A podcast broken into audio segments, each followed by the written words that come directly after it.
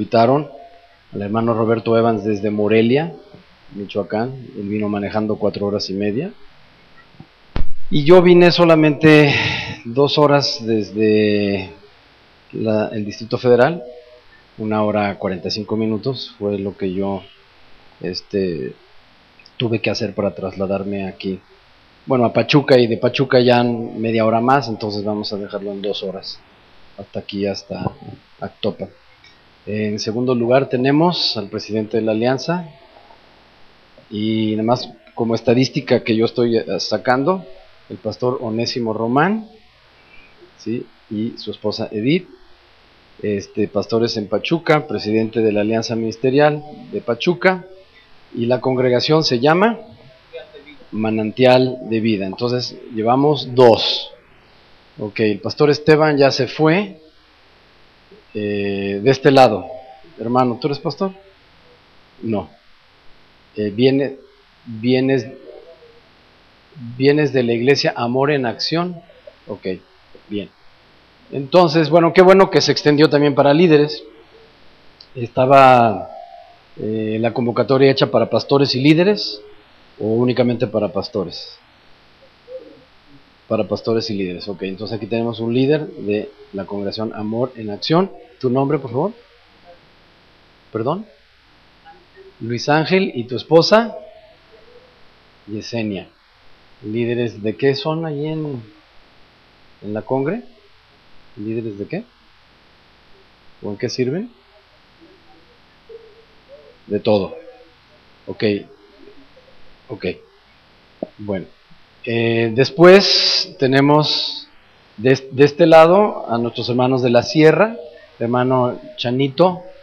Dinos tu nombre completo, por favor.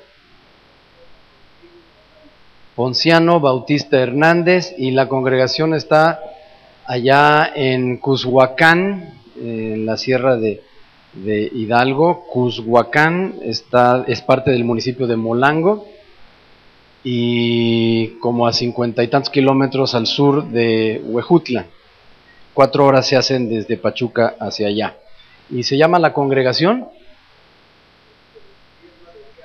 Tierra Deseable. Muy bien, Tierra Deseable. Y viene su esposa, entonces hasta aquí llevamos tres pastores en esta sección. ¿Hay algún otro pastor? ¿No? Su esposa, ¿su nombre hermana? Tomasa Trinidad, que acompaña al hermano Chanito. Bien, tres pastores. De este lado, hermano Gustavo Martínez Lira, y, este, él es pastor de Tierra Deseable, y que Chanito depende de esa congregación en Pachuca, nada más que ellos están allá en Cus, Cushuacán, Hidalgo, en Cushuacán. Bien, Sandy, la esposa de Gustavo, que pastorean la, iglesia madre, vamos a llamar de ese modo, en la ciudad de Pachuca, en la colonia El Venado. Entonces hasta aquí llevamos uno, dos, tres, cuatro pastores. Y Gustavo es el vicepresidente de la Alianza Ministerial. Entonces tenemos al presidente, pastor Onésimo, vicepresidente, el pastor Gustavo, y el tesorero, el pastor Guillermo. Bien, entonces uno, dos, tres con Chanito, cuatro contigo. Y hermano, Daniel Betancourt, pastor.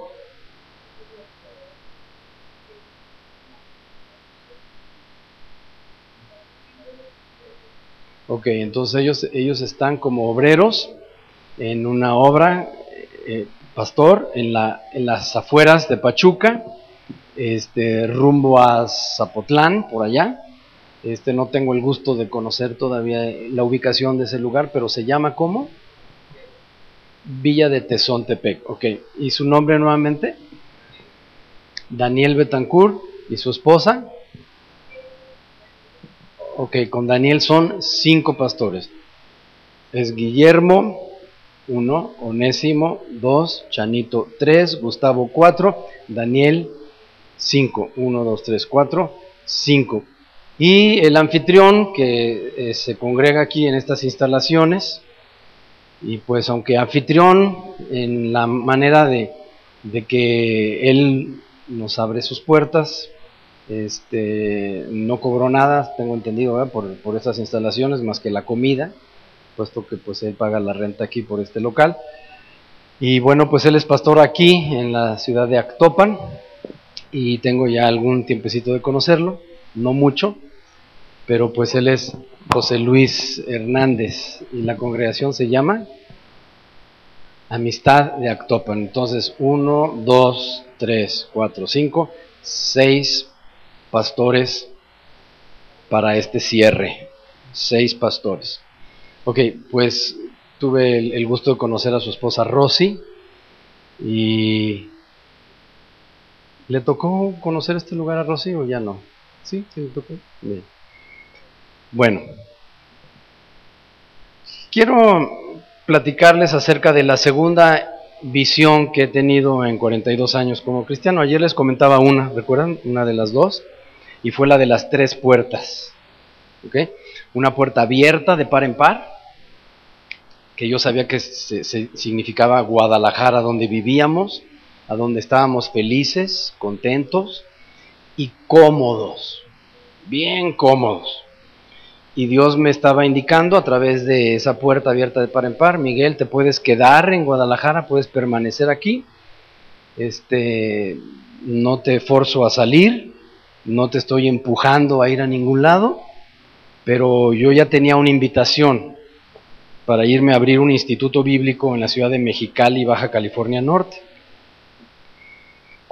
Y yo ya conocí ese lugar, yo ya lo había visitado en tres ocasiones. La primera vez me invitaron en verano y le dije al pastor, oye, ¿por qué en verano? Y me dice, porque nadie quiere venir en verano. Entonces, pues te invitamos a ti y tú, tú sí quisiste venir. Entonces, gracias Miguel por, por aceptar mi invitación. Bueno, pues allá hace calor, cinco meses al año dura el calor. Y el calor es entre los 45 y 46 grados centígrados, esa es la temperatura, bajo el abrigo, el abrigo meteorológico, es decir, a la sombra. Cinco meses al año hace ese calor. Tú sales de tu casa a las 8 de la mañana y ya la temperatura está a 32, 33 grados a las 8 de la mañana. Y aquí Guillermo estaba sudando hoy en la mañana y estaríamos como a 22 grados, 23. Y Guillermo ya estaba así como, como mujer menopáustica, ya estaba así. Se, deshacía del calorón y estábamos, digo, sé medir bien el calor, lo sé medir bien. Como a 22 grados estaríamos hoy en la mañana. Sí, le pegaba la resolana y todo, pero ya se estaba él deshidratando y este, bueno, a lo mejor Dios lo está preparando para el África, no sé, con estos calorones que hacen aquí en Actopan. A lo mejor Dios lo está preparando a, Guillermo para llevárselo allá, a lugares un poquito más extremos, ¿no? Bueno, pues ahí en Mexicali,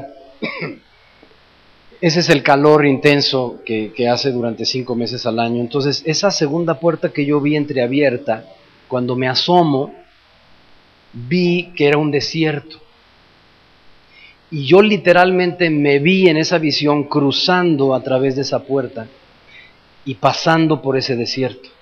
Y esa puerta de Mexicali, como les comentaba a ustedes ayer, me abrió la puerta de Hermosillo, que también es un desierto. Pero después la puerta de Hermosillo me abrió la puerta de Puebla. Y la puerta de Puebla me abrió nuevamente la puerta a Guadalajara, pero ya en otra etapa de nuestra vida. Habíamos vivido cinco años en Guadalajara, donde hicimos nuestros pininos, mi esposa y yo, donde empecé yo a pastorear a la edad de 23 años, recién casado, y habíamos vivido muy cómodos ahí en Guadalajara esos cinco años, pero ya la siguiente etapa Dios nos regresa a Guadalajara, donde vivimos tres años. Pero, ¿cómo fue que se dio esa oportunidad? Porque pasé por esa puerta del desierto, Mexicali. Y la puerta de Mexicali me abrió la puerta de Hermosillo. Y la puerta de Hermosillo me abrió la puerta de Puebla. Y la puerta de Puebla me abrió nuevamente la puerta de Guadalajara. Y la puerta de Guadalajara me abrió la puerta de Aguascalientes. Y la puerta de Aguascalientes me abrió una puerta que es en la donde, donde me encuentro actualmente, el Distrito Federal. Hace un año que mi esposa y yo radicamos en el Distrito Federal. Si no hubiera yo pasado por ese desierto, si no me hubiera yo metido en esa puerta que yo sentía y percibía que era Dios quien me la estaba abriendo y estaba entreabierta, entonces no estaría yo aquí ahora. ¿Sí?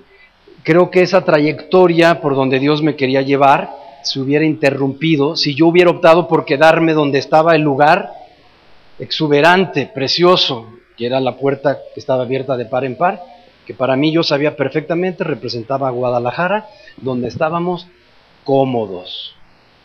Inclusive habíamos rentado ya casi un año una casa que era de un misionero.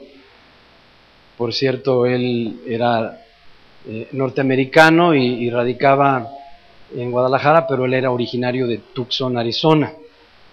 Entonces esa casa la había construido a su gusto, muy amplia porque él era parapléjico. Entonces este era de dos pisos, pero con unos espacios abiertos para que pudiera pasar con su silla de ruedas y cantera por fuera, cantera por dentro, cómodamente en la sala comedor pudiéramos haber tenido una reunión, una célula donde fácilmente hubiesen cabido unas 80, 100 personas, cómodos en la sala comedor. Y esa casa nos las iba a vender a un precio regalado. Me dijo, réntenoslas un año y después platicamos si es tuya, en la mejor colonia de Guadalajara. Entonces yo sabía que en la visión, ese lugar que estaba con la puerta abierta de par en par representaba Guadalajara, el sitio cómodo. Por la puerta que estaba semiabierta, que fue por la que yo crucé, era el desierto, la puerta de Mexicali. Y la tercera puerta esa permanecía cerrada y ni siquiera me acerqué, porque luego, luego me vino un versículo de Apocalipsis donde dice, Dios es el que cierra puertas que ningún hombre puede abrir, así que ni me interesó. Esa fue la primera visión y se las comenté yo ayer. Y la segunda y única que he tenido en toda mi vida, ya casi de 42 años de ser cristiano, es que un día estaba yo leyendo el libro de Efesios y llegué al capítulo 4 donde habla acerca de la guerra espiritual. Les voy a mostrar en mi Biblia mi libro de Efesios. No sé si alcanzan a ver hasta allá, hasta atrás, porque pues ya está medio oscurito aquí el salón. Pero bueno, pues les voy a mostrar el capítulo 4 en mi Biblia del libro de Efesios. Sí, nada más así para que lo vean, así nada más de lejitos. Sí está bien leído, ¿verdad? Y bien marcado, ¿no? ¿Sí se, se aprecia hasta allá atrás? ¿Sí? ¿Hasta allá, mero atrás? De este lado, Sandy, Gustavo. ¿Sí? Se ve hasta el Durex, muy bien. Y bueno, es todo el libro de, Efesios, de hecho, aquí están los primeros dos capítulos. Entonces yo me encontraba una noche leyendo y estudiando acerca de, la guerra espiritual y de la armadura espiritual que menciona a partir del verso 10 en, el capítulo 6 de, de Efesios. Si se fijan ahí es a donde aparece la armadura. Efesios 6, 10. En el verso 11 dice, vestidos de toda la armadura de Dios. Entonces yo me quedé como muy impresionado con este asunto de la armadura y me quedé dormido y en mi sueño tuve una visión. Y yo me miraba caminando por un lugar, una extensión tipo pradera, y yo sabía que cruzando el río estaba el campamento del el enemigo. Entonces había una guerra, yo formaba parte de un ejército y nuestro enemigo, que también tenía un ejército poderoso, su base, su sede estaba del otro lado del río. Pero hubo un momento donde se proclamó una tregua. Y pues dijeron, cese al fuego. Y pues ya era este, por la celebración de la Navidad, del Año Nuevo, y se declara esa tregua y cese al fuego. Entonces, salimos francos, si saben lo que es ese lenguaje militar, ¿no? Salimos francos y como yo estaba franco, pues eh, me estaba paseando por ahí, porque me gusta mucho, desde que yo tenía 11 años fui Boy Scout y me encanta el campo. Entonces me, me, fui metiendo, me fui incursionando hacia el bosque y no me di cuenta que en ese momento donde yo ya andaba semi perdido en el bosque, ¿sí? había un recodo del río. Y yo conocía muy bien los límites de nuestro territorio y dónde comenzaba el territorio enemigo. Yo, yo conocía, distinguía muy bien dónde se iniciaba el territorio enemigo. Pero porque el río hizo un recodo y, yo ya no me ubicaba muy bien en cuanto a la zona, sin querer invadí el territorio enemigo, sin darme cuenta. Cuando en eso, aunque había tregua y cese el fuego, pues me capturan los enemigos y me llevan con su jefe. Y entonces yo ya estaba ahí, privado de mi libertad. Corrió la voz de que me habían capturado. Y pues este, ellos, los de mi bando, querían rescatarme, entonces mandan un Rambo. Y así yo me imaginaba, ¿no? Que es Jesucristo que viene a nuestro rescate. No solamente es nuestro Salvador, sino también nuestro libertador. Yo estaba ya atrapado por el enemigo y necesitaba un libertador. Pero yo me lo imaginaba así como, como una especie de Rambo el que iba a venir por mí, cuando en eso estaban planeando una estrategia el enemigo de cómo atacar nuestro campamento. En realidad lo, que querían eh, hacer era una conspiración y, querían llegar y, penetrar ¿verdad? Este, a nuestro territorio de, una manera sorpresiva y entonces hubo una junta. Y bueno, yo sabía que yo ya estaba en territorio enemigo, pero de repente la visión así cambió, de hecho fue como que, como que cobró más colorido la visión, entonces me di cuenta que aquello era una guerra espiritual, no una guerra física.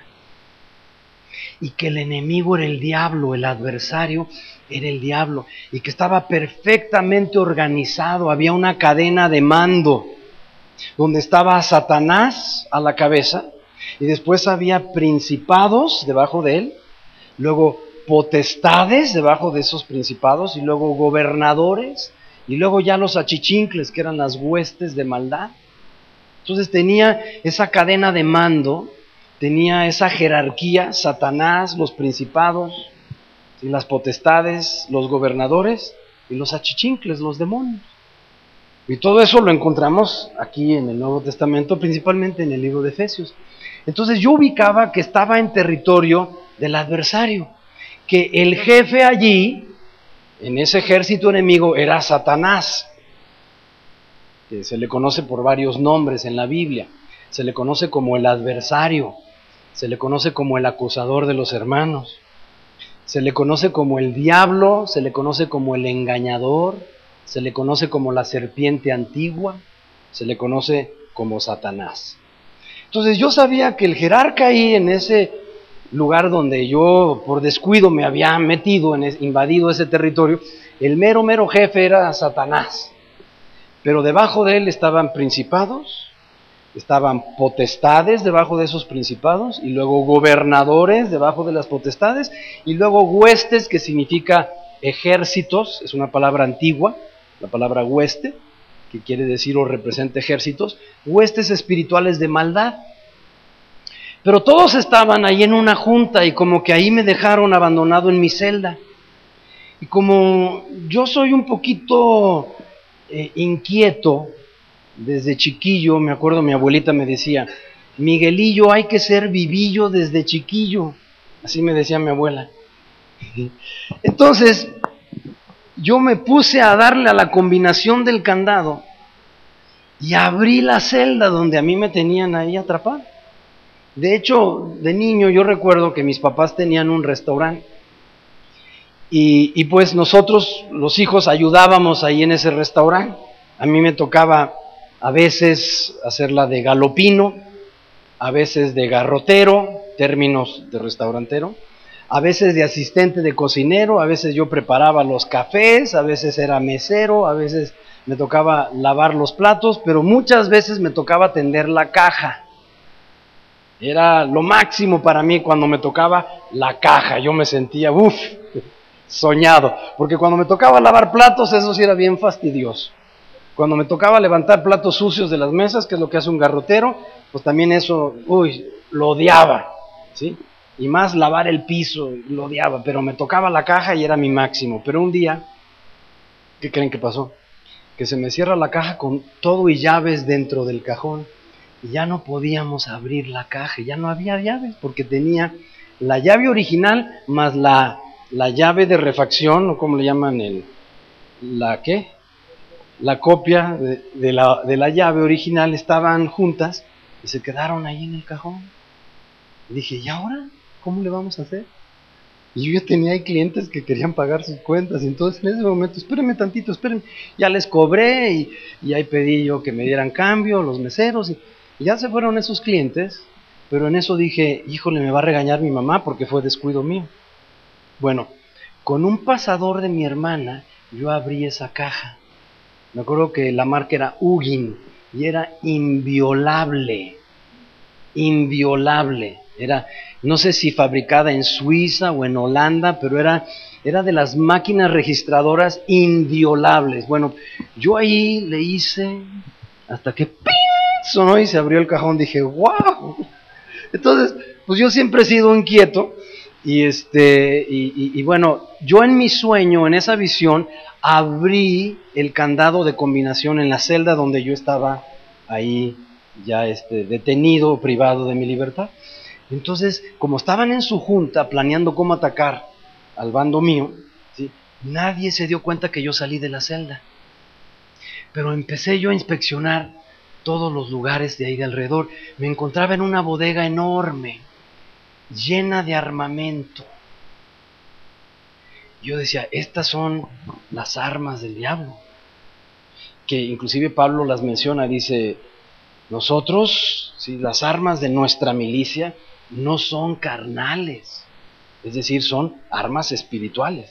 Y esas armas son poderosas para la destrucción de fortalezas. Yo vi esas fortalezas en mi visión. Y miré un equipo sofisticado, miré toda clase de armamentos. Haz de cuenta como si estuviera yo, no sé, eh, en, en, en una base militar de los Estados Unidos o de la antigua Rusia. Pero eran unos un equipo de guerra sumamente sofisticado, herramientas y maquinarias. Pero en eso me llamó la atención un closet que estaba hasta el fondo. Dije, ¿qué guardarán en ese closet? Y decía, privado, no entrado. Entonces, pues, le probé ahí y estaba cerrado, pues yo abrí la chapa. Y se abre. Y era una especie de closet como como un vestidor. Y, lo único que tenía era un ropero antiguo, como el de mi abuelita. Yo dije, ah, caray, ¿por qué tanto misterio? ¿Por qué guardarán en ese ropero?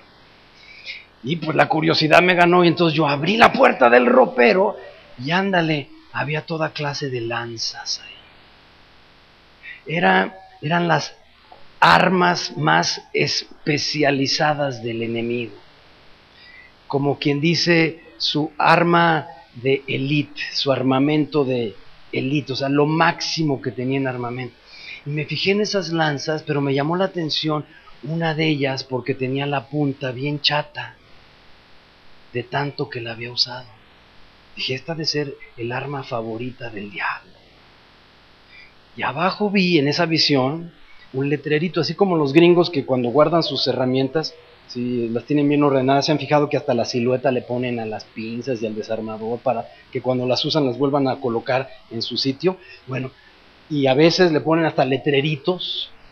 Eh, mi, hija, por ejemplo, tiene una caja de herramientas portátil y entonces cuando ella saca sus herramientas, tiene el letrerito de dónde va la herramienta, porque es, es un estuche portable, este, bien bien este, interesante como los gringos hacen ese tipo de cosas. Entonces, por ejemplo, hay, no sé, 20, 20 dados o 50 dados, y ahí dice el de, el de 5 milímetros, el de 7 milímetros, el de 8 milímetros, para que todo vuelva a regresar a su lugar. Pues así yo vi en ese ropero como esa lanza del centro, la que estaba bien chata de la punta, tenía un letrerito abajo. Y ahí voy de curioso para leer, porque pues era la que estaba en medio qué es lo que decía el letrerito. Y decía, la lanza del desánimo. Y en eso, desperté de mi visión. Ya no sé en qué concluyó. Lo único que sé es que yo vi esa lanza, la vi así. No te puedo decir que la toqué, pero la vi. Identifiqué la etiqueta abajo y decía la lanza del desánimo, pero lo que más me impresionó de esa visión fue ver la punta de la lanza, porque había varias, no sé, tal vez unas ocho o diez lanzas ahí. ¿sí? Se cuenta como, como un armamento de la época medieval, ¿sí? que usaban lanzas, por ejemplo, la lanza de Goliat, pues era su principal arma. Bueno, pero de todas esas lanzas, la que más usaba, porque estaba bien chata de arriba de la punta, era la lanza del desánimo. Entonces yo concluí, seguramente es el arma que más utiliza el diablo contra nosotros los cristianos. Si logra desanimarte, ya ganó la batalla. Si logra pincharnos con esa lanza, si logra de alguna manera desalentarnos, que perdamos la confianza que teníamos en el principio, si de alguna forma Él logra que tú, que yo nos desanimemos, Él ya ganó la victoria. Quiero yo llevarte a, al libro más antiguo de la Biblia. ¿Alguien me sabe decir cuál es y dónde está? El libro más antiguo de la Biblia. Aquí hay seis pastores. El libro más antiguo Prueba superada, Guillermo, es el libro de Job. ¿Y dónde encontramos el libro de Job? Antiguo Testamento, pero ¿dónde? A ver, ¿dónde lo voy a buscar? Antes de Salmos. Así que Salmos es facilísimo encontrarlo. Son 150 capítulos. Y el libro exactamente antes de Salmos es el libro de Job. Vámonos al capítulo 1 de Job. Capítulo 1 de Job quiero hablarles a ustedes, seis pastores y líderes que nos acompañan, acerca del desánimo.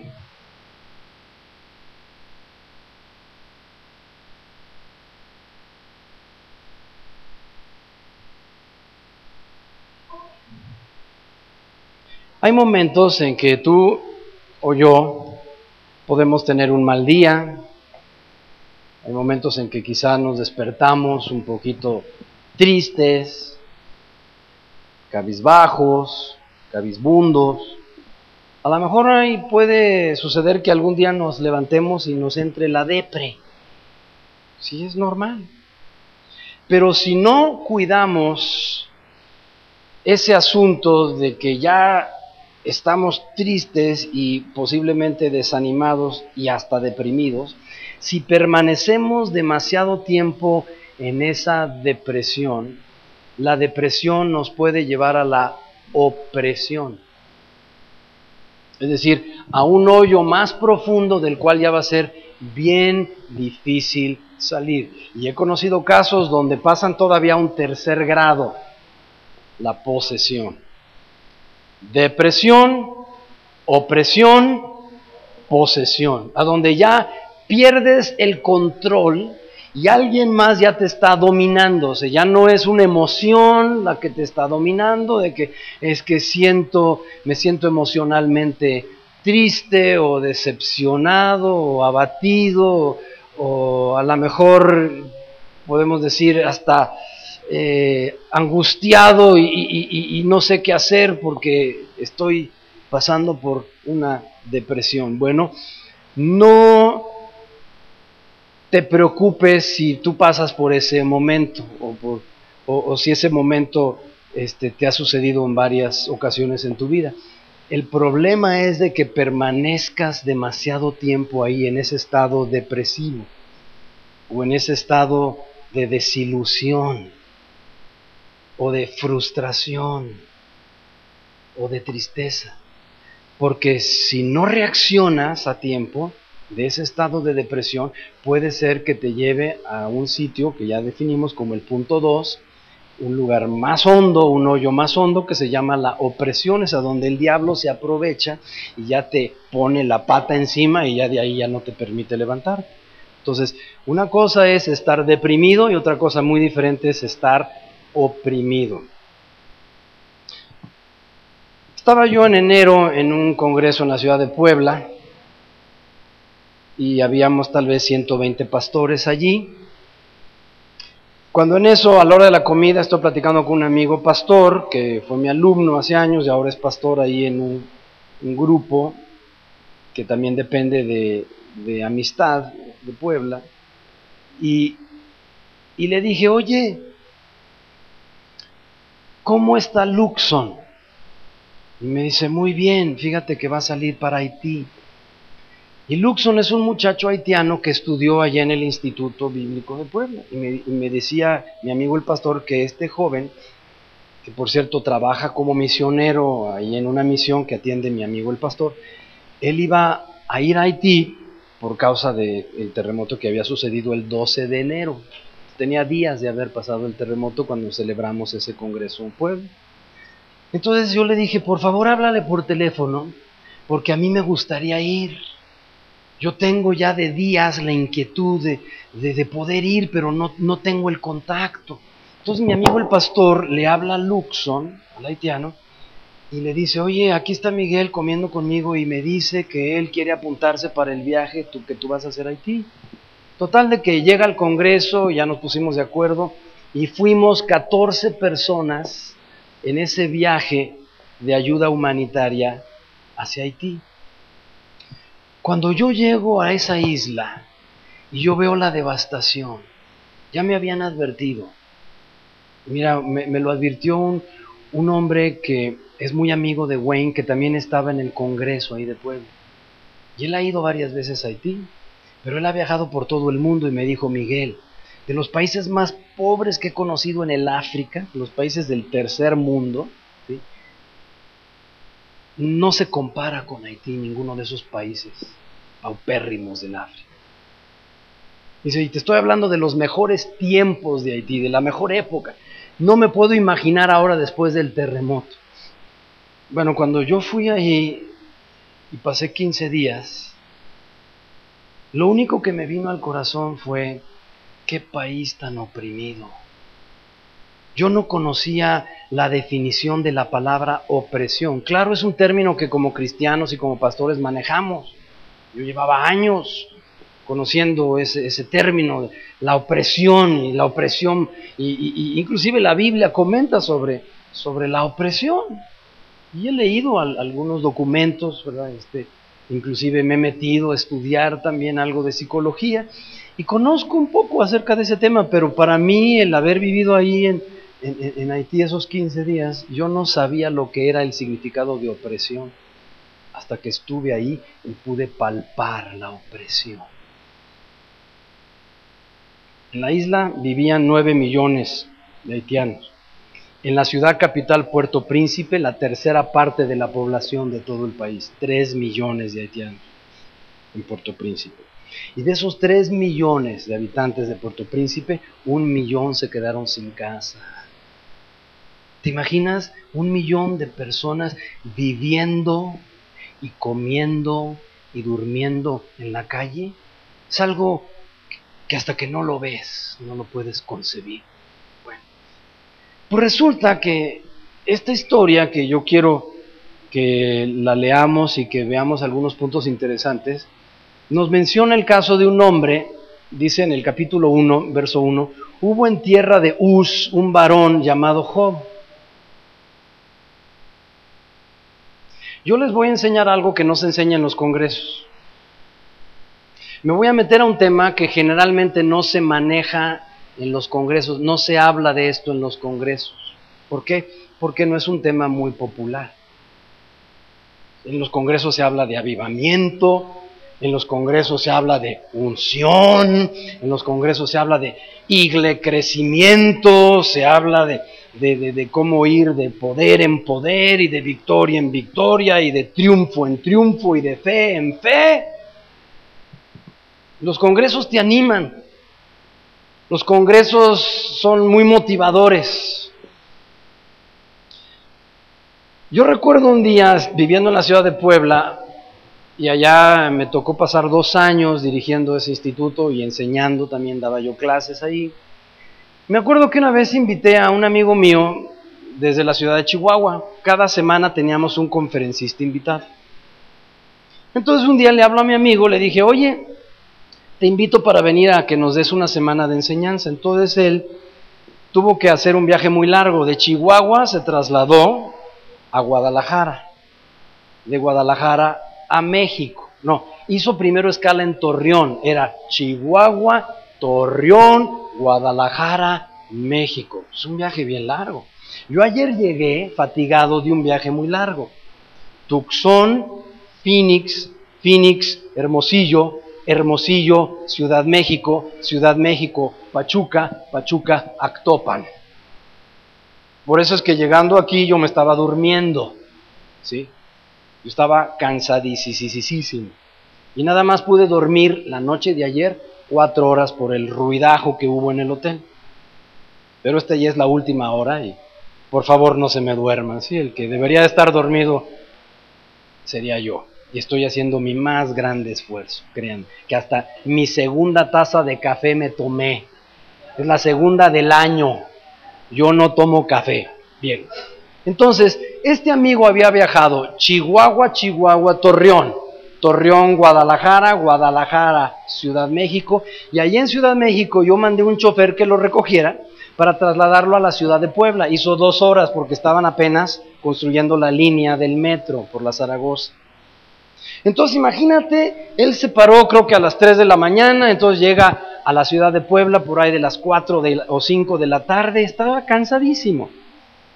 Cuando yo ya fui a saludarlo, porque los hospedábamos en un departamento, a los oradores invitados, le dije, oye, ¿tienes hambre? Y me dice, ay, me estoy muriendo de hambre. ¿Y tu chofer? Que me llevó ahí a ver si, que me pregunta que si quería yo comer algo. Y le dije que tenía mucha hambre.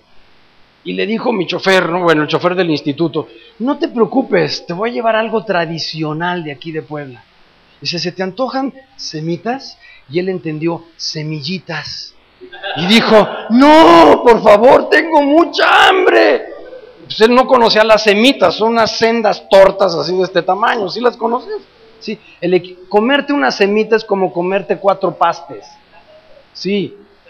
¿Conocen? ¿Han probado las semitas? ¿Saben a, lo que me estoy refiriendo? Bien. Pero mi amigo, por ser norteamericano, entendió, y es como tipo John Wayne, así de alto, que mi amigo, el, chofer, le decía, te voy a llevar a que pruebes unas semillitas, pensó, ay, de girasol o, o alpiste. Y le dijo, no, por favor, semillitas no, yo tengo mucha hambre. Total, que ya llego yo y lo invito a cenar. Unos tacos árabes, suculentos. Y estábamos ahí cenando cuando en eso le digo, oye José, ¿y cómo está Marcela? Me dice, bien, te manda muchos saludos. Le digo, ay, muchas gracias, devuélveme mis saludos y un abrazo, por favor. Le dije, ¿y cómo está tu hija Marce? Y me dice, muy bien, también te manda muchos saludos. ¿Y cómo está Stephanie? También, muchas gracias, te manda muchos saludos. ¿Y cómo está tu hija la chiquita? ¿Ya se recuperó del problema de salud que tenía?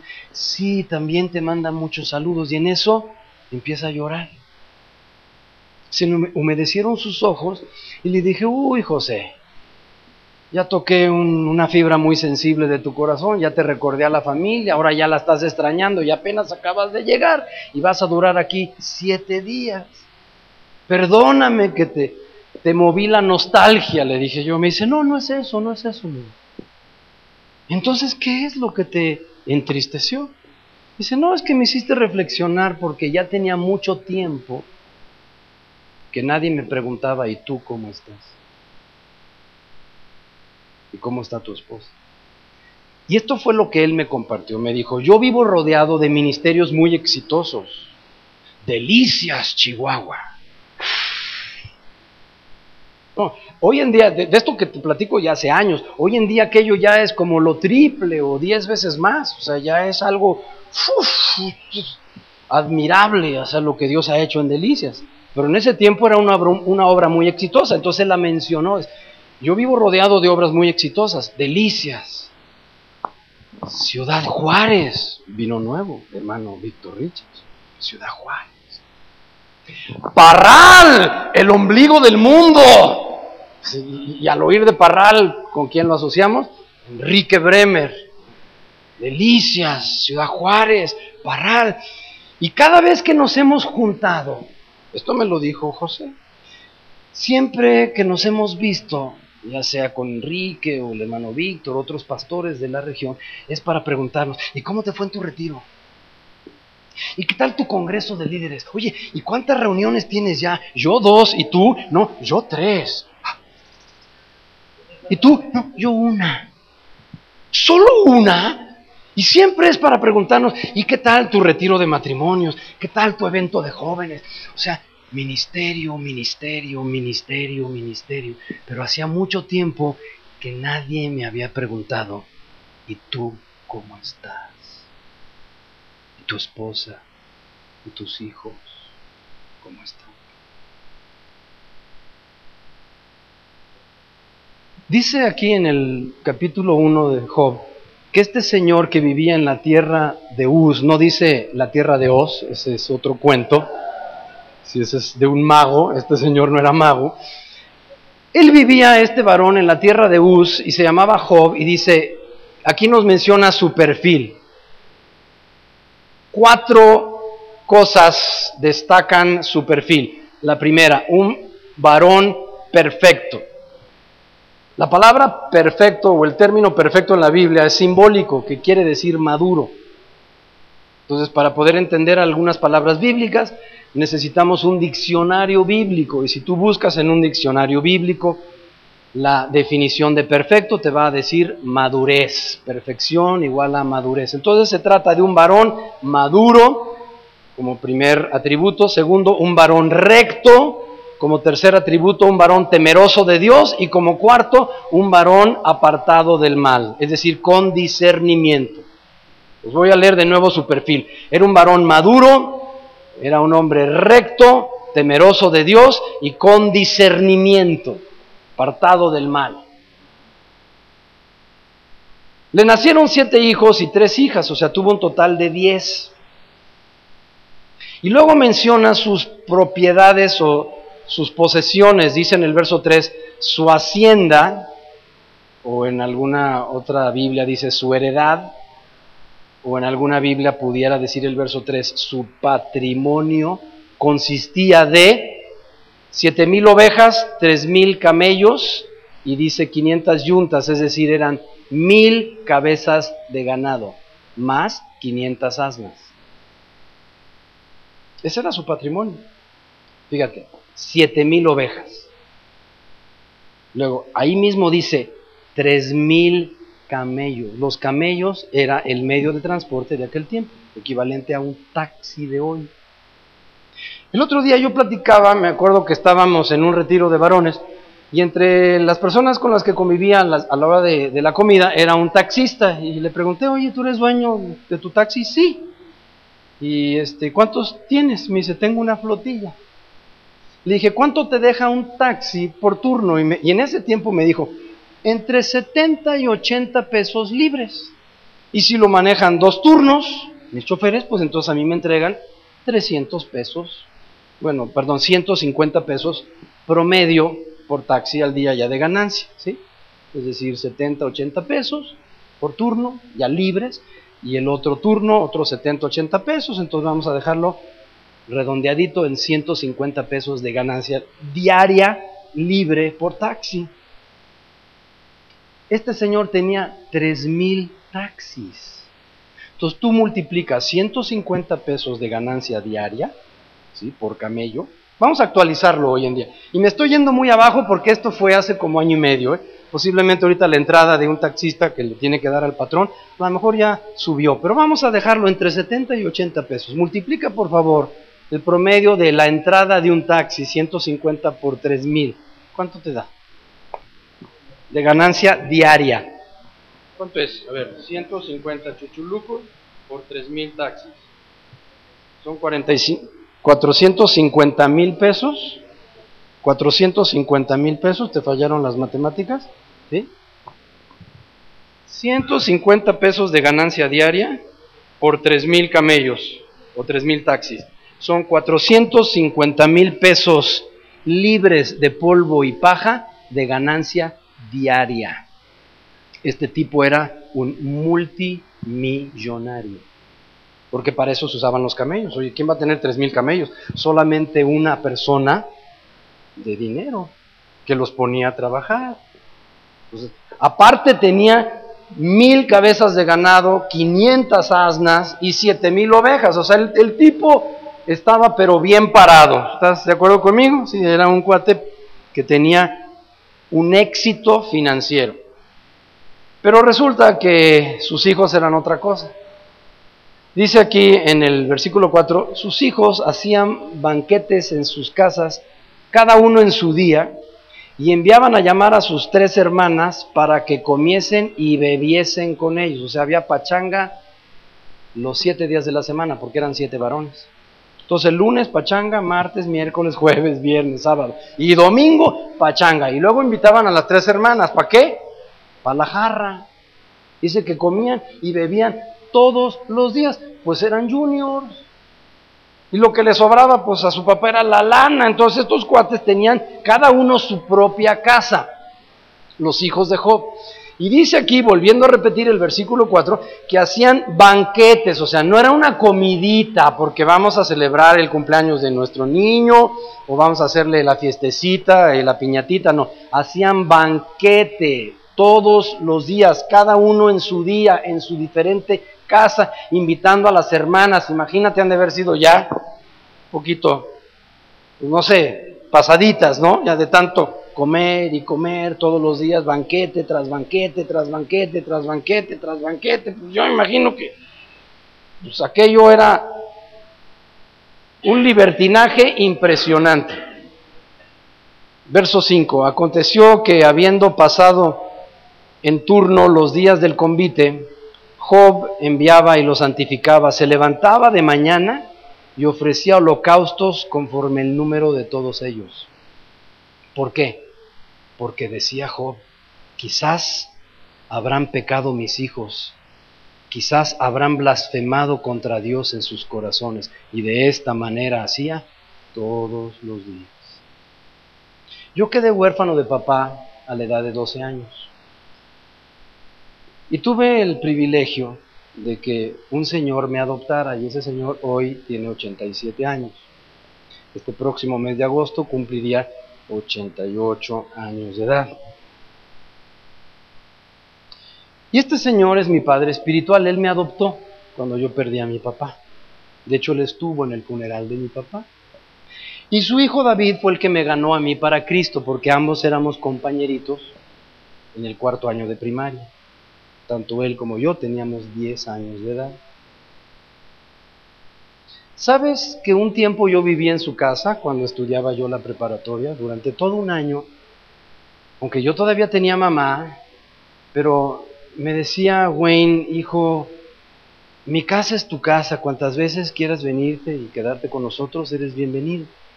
Y mi mamá, como quedó viuda a la edad de 40 años, su mundo se le vino abajo, porque ella dependía de mi padre. Y en ese tiempo vivíamos en un penthouse en la colonia Roma. Y mi padre falleció repentinamente. Un día se enferma de gripa y a los tres días lo estábamos enterrando. Así de rápido. En ese torbellino de confusión de mi madre haberse quedado desamparada, resulta que todavía estábamos pagando ese condominio, entonces vinieron los dueños y le dijeron, señor, ¿usted va a poder seguir pagando? Dijo, sí, mi marido me dejó propiedades y este, y sí nos interesa este, continuar con el condominio. Ah, perfecto. Y ese señor estaba casado con una señora de Veracruz y como mi mamá era del puerto, hicieron muy, se hicieron muy, muy amigas. Pero la vieron desconsolada mi madre. Y entonces un día, queriéndola ayudar espiritualmente, la llevan a su templo donde ellos, según esto, escuchaban la palabra de Dios. Resultó ser un templo espiritista. Mi madre cayó en ese mundo de engaño y durante 10 años fue medium espiritista. Por lo tanto, Wayne me decía, hijo, apártate de esas cosas, pero como esos, esas reuniones se hacían en mi casa, pues yo no me podía alejar mucho. Hasta que un día Me dijo, ¿por qué no te vienes a vivir? Y me fui a vivir allá a casa de la familia Maños. Ese año, ¿sabes cuál era mi despertador todos los días? No era un reloj de alarma que yo pusiera, sino era el escuchar al hermano a las cinco y media de la mañana orando e intercediendo en lengua por cada uno de sus hijos, por sus hermanas, por todos los que él se podía acordar. Todas las mañanas era mi despertador. Él orando, intercediendo, gimiendo. Y yo puedo imaginarme a este hombre, que era un hombre recto, un hombre temeroso del mal, todos los días, dice aquí en el versículo 5, esto lo hacía todos los días. Él intercedía por cada uno de sus hijos y decía, tal vez habrá pecado en su corazón, algún hijo mío habrá blasfemado en contra de Dios. Él no sabía cómo hacían pachanga todos los días y se dedicaban al chupe todos los días y él veía la conducta de ellos, seguramente no le era desconocida a Job.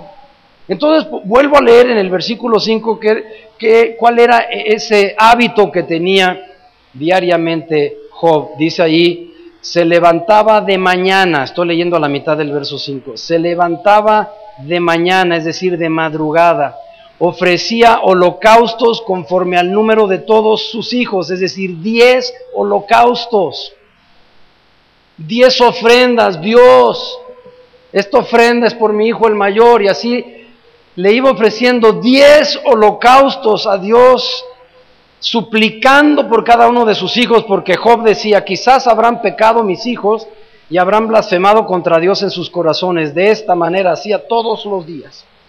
Avancemos al verso 6. No te puedo explicar este, este versículo completamente, solamente me concreto a leerlo.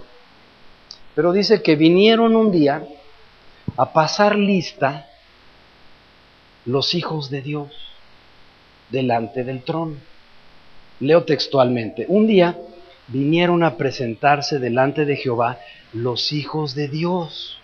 Llegaron a pasar lista. Yo no sé si Dios tome lista allá arriba, pero llegaron los hijos de Dios a presentarse delante de Dios. Entre los hijos de Dios estaba también Satanás.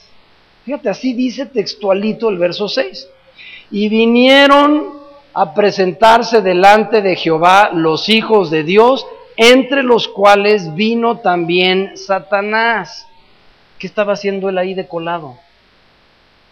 Porque estaban pasando lista los hijos de Dios. O sea, lo dice perfectamente claro el versículo 6. Quienes estaban presentando delante del Padre, de ante su trono, eran los hijos de Dios. Pero dice, entre los cuales también llegó Satanás y Dios lo ubica, Dios lo identifica, no pasa desapercibido Satanás. Entonces, en el verso 7, al ubicarlo Dios, al distinguir que allí se encontraba Satanás, le hace una pregunta, ¿de dónde vienes? Fíjate en el verso 7, ¿de dónde vienes? O sea que ese lugar no era su morada. Él estaba ahí decolado. Y le pregunta a Dios, ¿de dónde vienes? A lo cual de inmediato Satanás le contesta. Respondiendo Satanás, verso 7, le dijo Satanás a Jehová, vengo de rodear la tierra y de andar por ella. Vengo de darme mis vueltas por el planeta, de rodear la tierra y de andar por ella, turisteando entre los cinco continentes. He rodeado la tierra, o sea, no hay un lugar específico de su predilección, toda la tierra. Él andaba rodeándola y dice, y andar por ella, o sea que él andaba paseándose libremente por la tierra. Y eso es la respuesta que le da Dios. Cuando Dios le pregunta, ¿de dónde vienes? Vengo de rodear la tierra y de andar por ella. Y en eso sucede algo que nunca nadie me ha podido explicar. Y esta pregunta me la he hecho una y mil veces. ¿Por qué presume Dios de su siervo Job delante de Satanás. O sea, ¿a quién se le ocurre? ¿Por qué en ese momento, si estaba ahí decolado Satanás, pasando lista entre los hijos de Dios, ¿por qué Dios se le ocurre presumir de su siervo Job delante de Satanás? Vamos a leer cómo sucedió esto. En el versículo 8. Jehová le dijo a Satanás, ¿no has considerado a mi siervo Job? Fíjate, la palabra considerar es un verbo. Y el verbo considerar significa ver con detenimiento. No es echar una ojeada. Si yo hago esto, ya vi que ahí a mi derecha está José Luis Hernández. Vi que tiene los lentes así, como mi abuelita, así caídos. Vi que ya le está saliendo un poquito de más pelo aquí en la cholla, porque se unta unos menjurques ahí. Eso es ver, pero observar, porque fíjate en el versículo número 7 le dice, en el 8, le dijo Dios a Satanás, ¿no has considerado? Entonces considerar es ver con detenimiento. Entonces echar un vistazo sería esto, pero considerar sería pararme frente de José Luis ¿sí? y observarlo, verlo con detenimiento. Eso es lo que le dijo Dios a Satanás. ¿Ya consideraste ¿Ya viste con detenimiento a mi siervo Job? Que no hay nadie como él en toda la tierra. Es un varón perfecto, es decir, maduro, recto, temeroso de Dios y apartado del mal. Y presume Dios de su siervo Job. Pero ¿por qué se le ocurrió hacer eso a Dios? ¿Por qué lo señala entre todos los habitantes de la tierra? Nunca nadie me ha explicado la razón. Yo cuando llegue al cielo le voy a preguntar a Dios por qué lo hizo. El verso 8 para mí se, se me hace hasta una imprudencia de parte de Dios el presumir de su siervo Job delante de Satanás. Estaba presumiendo de su siervo. A lo cual Satanás le contesta a Dios, fíjate en el verso 9, y respondiendo Satanás a Jehová le dijo, ay, pues acaso no teme Job a Dios de balde? ¿Acaso teme Job a Dios de balde? ¿No le has cercado alrededor a él y a su casa y a todo lo que él tiene. Al trabajo de sus manos has dado bendición, por tanto sus bienes han aumentado sobre la tierra. O sea, Satanás sabía que Job era un hombre próspero. Porque aquí se lo está declarando a Dios. Dice, por supuesto que ha prosperado, sus bienes han aumentado por una sola razón. Tú le has puesto un vallado alrededor a él y a todas sus posesiones. Yo aquí tengo dibujada en el versículo número 10 una malla ciclónica. Aquí tengo dibujada la malla ciclónica como un cerco alrededor de Job.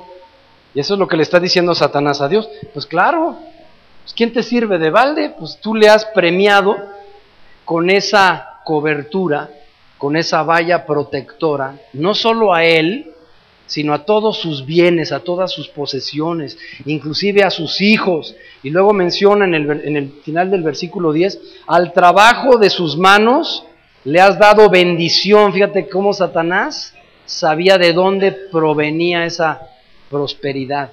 Provenía porque él tenía la bendición de Dios. Entonces el mismo Satanás reconoce de dónde venía esa prosperidad. Satanás está declarándole a Dios en el verso 10 que él sabía de dónde venía tanta prosperidad. Venía como resultado de la bendición de Dios. Y por cierto, hay un versículo que dice en Proverbios, la bendición de Dios es la que enriquece. Entonces aquí Satanás está perfectamente consciente de que esta prosperidad que tenía este hombre era el resultado de la bendición de Dios. Y fíjate lo que le sugiere Satanás a Dios. Fíjate la sugerencia tan atrevida del diablo acusando, en este caso a Job, señalando a Job en el versículo 11. Dice, pero extiende ahora tu mano y toca todo lo que tiene y verás si no blasfema contra ti en tu misma presencia. Le está diciendo Satanás a Dios, extiende tu mano y retírale el cerco. Quítale el vallado quítale tu protección, retírale tu bendición a Job y vas a ver si no blasfema delante de tu presencia. Y Dios se lo tomó a pecho. Si Dios que es, dice la Biblia, el único y sabio Dios, ¿cómo es que le crea a Satanás? ¿Cómo es que acepta el reto de Satanás? Porque Satanás lo está retando y le dice, a ver, retírale el cerco, retírale esa protección, esa cobertura que tienes alrededor suyo y de su trabajo y de sus hijos y de todas sus posesiones. Nada más retira tu bendición y vas a ver cómo blasfema delante de tu presencia. Y entonces desafía el diablo a Dios, lo está retando, y lo que se me hace increíble es que Dios aceptara el reto de Satanás. Dice, ah, ok, ok, vamos haciendo la prueba. Y fíjate en el versículo 12, y le dijo Jehová a Satanás, he aquí, todo lo que tiene está en tu mano. No le dijo, todo lo que es está en tu mano, sino todo lo que tiene. Está hablando solamente de sus posesiones, de su hacienda. Entonces, acepta el reto Dios, después de que Satanás lo incita, y en el verso 12 le da permiso de atacarlo, de adueñarse de todos sus bienes. Y le dijo Jehová a Satanás, leo textualmente el verso 12, he aquí, todo, y tengo subrayado en mi Biblia la palabra todo. He aquí, todo lo que tiene está en tu mano, quítaselo.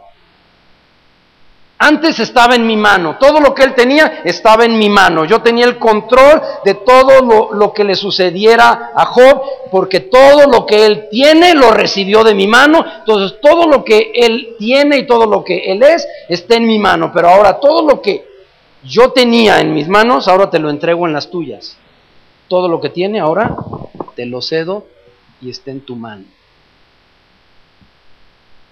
Haz con ello lo que tú quieras. Quítale todo. Wow. Yo he leído muchas veces el Salmo 103, no sé si te lo sepas de memoria. Bendice alma mía Jehová y bendiga todo mi ser su santo nombre. Y lo vuelve a repetir. Bendice alma mía Jehová y no olvides ninguno de sus beneficios. Escrito por el rey David. ¿Qué sucedería si de repente bajara un ángel? Yo sé que en Gálatas dice que no le creamos, si llegara con otro anuncio, ¿verdad? Que lo consideremos anatema, pero es una simple imaginación mía, es una suposición. ¿Qué pasaría si bajara un ángel ¡fum! aquí entre nosotros, entre ustedes seis pastores, y dijera, fíjense que me manda el patrón y les traigo un mensaje a ustedes pastores de, de Pachuca. Estuvimos haciendo allá eh, en el cielo, en nuestras bodegas, un inventario. De hecho, tenemos una auditoría interna. Entonces vamos a cerrar momentáneamente nuestras bodegas. ¿sí?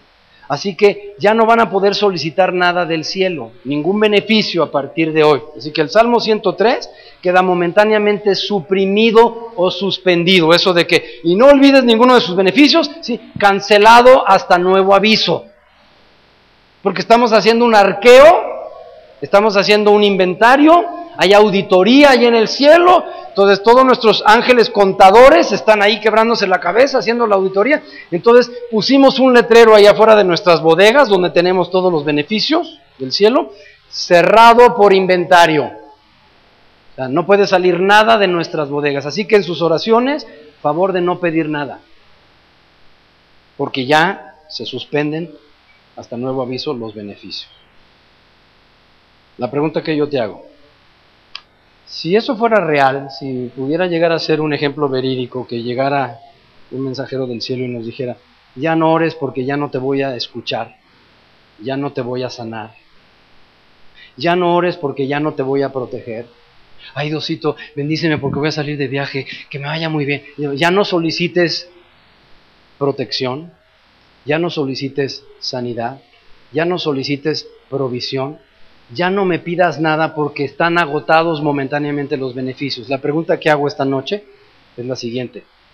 ¿Le seguirías amando y le seguirías sirviendo aunque no hubiera beneficios? Ya no te va a sanar, hermano. Ya no te va a sanar. José Luis, ya no, Bueno, la estoy usando como ejemplo porque yo sé que lo que, lo que, lo que, lo que ha sufrido mi hermano, ¿ok? Hermana querida, es un ejemplo. Ya no te vas a sanar. José Luis, ya no te va a proveer. ¿eh? No sé cómo vas a mantener a tus tres hijitos. ya no te va a proveer. Hermanos queridos, ya no hay ningún beneficio disponible. Supongamos entonces el ángel después de dar el anuncio se, regresa al cielo y la pregunta que yo haría en base al anuncio es, ¿le seguiríamos amando? ¿Le seguiríamos sirviendo? En pocas palabras, hermanos, ¿le amamos y le servimos por lo que nos da o por quién es? Si le amamos y le servimos por lo que nos da, en cualquier momento Él nos los puede retirar, como fue en el caso de Job. Todos esos bienes que Dios le había dado a Job, que eran producto de la bendición, que el mismo Satanás sabía que la prosperidad de Job era resultado de la bendición de Dios. Por eso estaba retando Satanás a Dios, a ver, retírale tu bendición, que, empobrezca, que ya no prospere, retírale todos estos bienes, le ha cercado con un vallado, retírale el vallado, vamos a ver si no blasfema delante de tu misma presencia. Y Dios le dice, juega. O sea, ¿cómo es que le toma el reto? Dios a Satanás. Eso, eso se me hace difícil de concebir. ¿Cómo es que Dios le dice, te tomo la palabra, Satanás, en el verso 12? Te tomo la palabra, acepto el reto. Retirémosle el cerco, el vallado a Job. Y todo lo que él tiene, que estaba en mi mano, verso 12, ahora te lo cedo a ti, Satanás. Lee por favor de nuevo el versículo 12. Le dijo Jehová a Satanás, he aquí, todo lo que tiene, te lo cedo ahora, te lo paso a tu mano. Nada más, no me lo mates, pero haz con todos sus bienes lo que quieras, con toda su herencia lo que quieras. Y en esa herencia estaban incluidos los hijos. ¿eh? Y dice, y salió Satanás, versículo 12 al final, salió Satanás de delante de Jehová y un día aconteció, qué terrible, el versículo 3, que mientras sus hijos e hijas comían y bebían vino en casa del hermano mayor, el primogénito, sucedió una tragedia. Mientras que los muchachos estaban embriagando ahí en uno de sus convites, en una de sus pachangas, sucede la primera tragedia en el versículo 14 y en eso llega un mensajero a casa de Job Anota en el verso 14, número 1, es el primer mensajero. Anota en el verso 16 donde dice, vino otro. Pon número 2, es otro mensajero. Pon en el verso 17, lee conmigo la parte donde dice, vino otro. Ese es el tercer mensajero. Y sáltate al versículo 18 y lee conmigo donde dice, y vino otro. Ese es el cuarto mensajero. Hubo cuatro situaciones trágicas en la casa de Job. Y en la primera tragedia llega un mensajero para decirle las, nuevas a Job. Y así sucesivamente hubo cuatro tragedias. Veamos la primera. En el verso 14 llega el mensajero y le dijo, patrón, ya nada más con verle la cara al mensajero, patrón, estaban arando los bueyes, ¿sí? tus mil cabezas de ganado, tenía 500 yuntas, estaban arando los bueyes y las asnas estaban paciendo cerca de ellos. Y en eso llegaron unos enemigos, los sabeos, y tomaron tus mil cabezas de ganado y tomaron a tus quinientas asnas, mataron a los criados a filo de espada y solamente escapé yo para darte la noticia. Así que ya no tienes yuntas, olvídate de tus mil cabezas y de tus quinientas asnas. Aún estaba este hablando, verso 16, cuando vino el segundo mensajero y le dijo, patrón, fuego de Dios cayó del cielo. ¿Fuego de Dios? ¿Cómo sabía que venía de parte de Dios? Bueno, así creía el mensajero. Una vez estaba yo escuchando a un maestro, estaba hablando de las distintas religiones del mundo y decía, el problema con el hombre actual es que ahora él ha dicho, hagamos, dijo el hombre, hagamos a Dios a nuestra imagen y semejanza. Porque ahora todo el mundo tiene su concepto de Dios. Hay muchas religiones en el mundo. Y así decía este maestro. hablando y opinando acerca de las religiones del mundo. Dice, el problema en la actualidad con el hombre es que ahora el hombre está diciendo, hagamos a Dios a nuestra imagen y conforme a nuestras semejanza.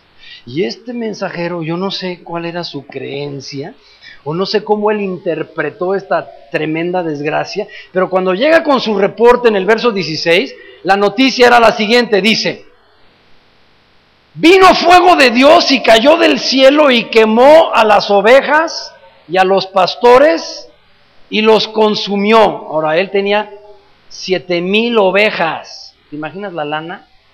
Siete mil ovejas. ¿Alguien de aquí, de estos seis pastores, tiene siete mil congregantes? Que a las ovejas se les trasquila, ¿verdad? ¿Sí? ¿Sí, verdad? O sea, ¿tus ovejas diezman? ¿Tienes siete mil ovejas? ¿Te imaginas la lana? Siete mil ovejas.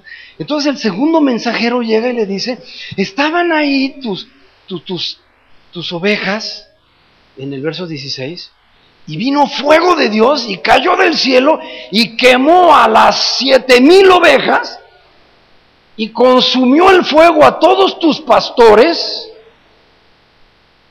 quemando las ovejas y a los pastores y los consumió y solamente escapé yo para darte la noticia. Verso 17, y estaba todavía este segundo mensajero hablando cuando vino el tercero y le dijo, los caldeos hicieron tres escuadrones y arremetieron contra tus camellos y se los llevaron, es decir, perdió sus tres mil taxis. Pues primero pierde los bueyes y las asnas, enseguida pierde las ovejas, y ahora estamos leyendo que perdió a los tres mil camellos. El tercer mensajero traía terribles noticias. Las vuelvo a leer en el verso 17.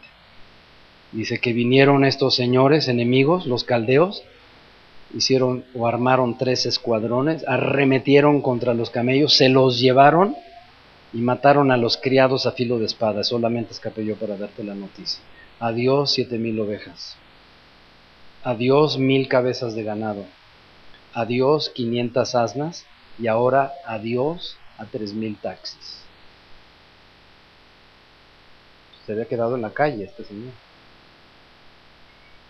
Versículo 18, y entre tanto que este tercer mensajero todavía no acababa de dar las noticias, cuando aquí vino otro, el número 4, y le dijo, la, la más terrible de las tragedias, tus hijos y tus hijas estaban comiendo y bebiendo vino en casa de su hermano el primogénito, verso 19, cuando en eso llega un gran viento, no dice un viento, un gran viento es decir, un huracán. Un gran viento, y fíjate de dónde venía, del desierto. Cuando Jesús explica acerca de los demonios, dice que cuando salen de un hombre, los demonios, si esa casa no está limpia, van por el desierto buscando otros peores para volver a entrar en esa persona y poseerlo. Entonces menciona que ese lugar, la guarida de los demonios es el desierto. Y qué interesante que este gran viento venía del desierto en el verso 18. Allí llegó ese viento del lado del desierto y azotó las cuatro esquinas de la casa, la cual cayó sobre los jóvenes y murieron. O sea, aplastó a los diez hijos de Job. Los perdió todas sus propiedades y perdió a sus diez hijos. ¿Qué reacción tuvo Job? Leamos en el versículo 20. Entonces Job se levantó, rasgó su manto, rasuró su cabeza, se postró en tierra y adoró. ¿Cómo pudo adorar a Dios en tales condiciones? lo de rasgar su, vestimenta, pues era, era algo simbólico porque, porque le dolía el corazón, su corazón estaba rasgado del dolor. Entonces cuando en la antigüedad había esa costumbre de rasgar su túnica o rasgar sus ropas, era señal de que en su corazón había dolor y estaba rasgándose su corazón de dolor. Entonces por eso rasgaban sus vestimentas.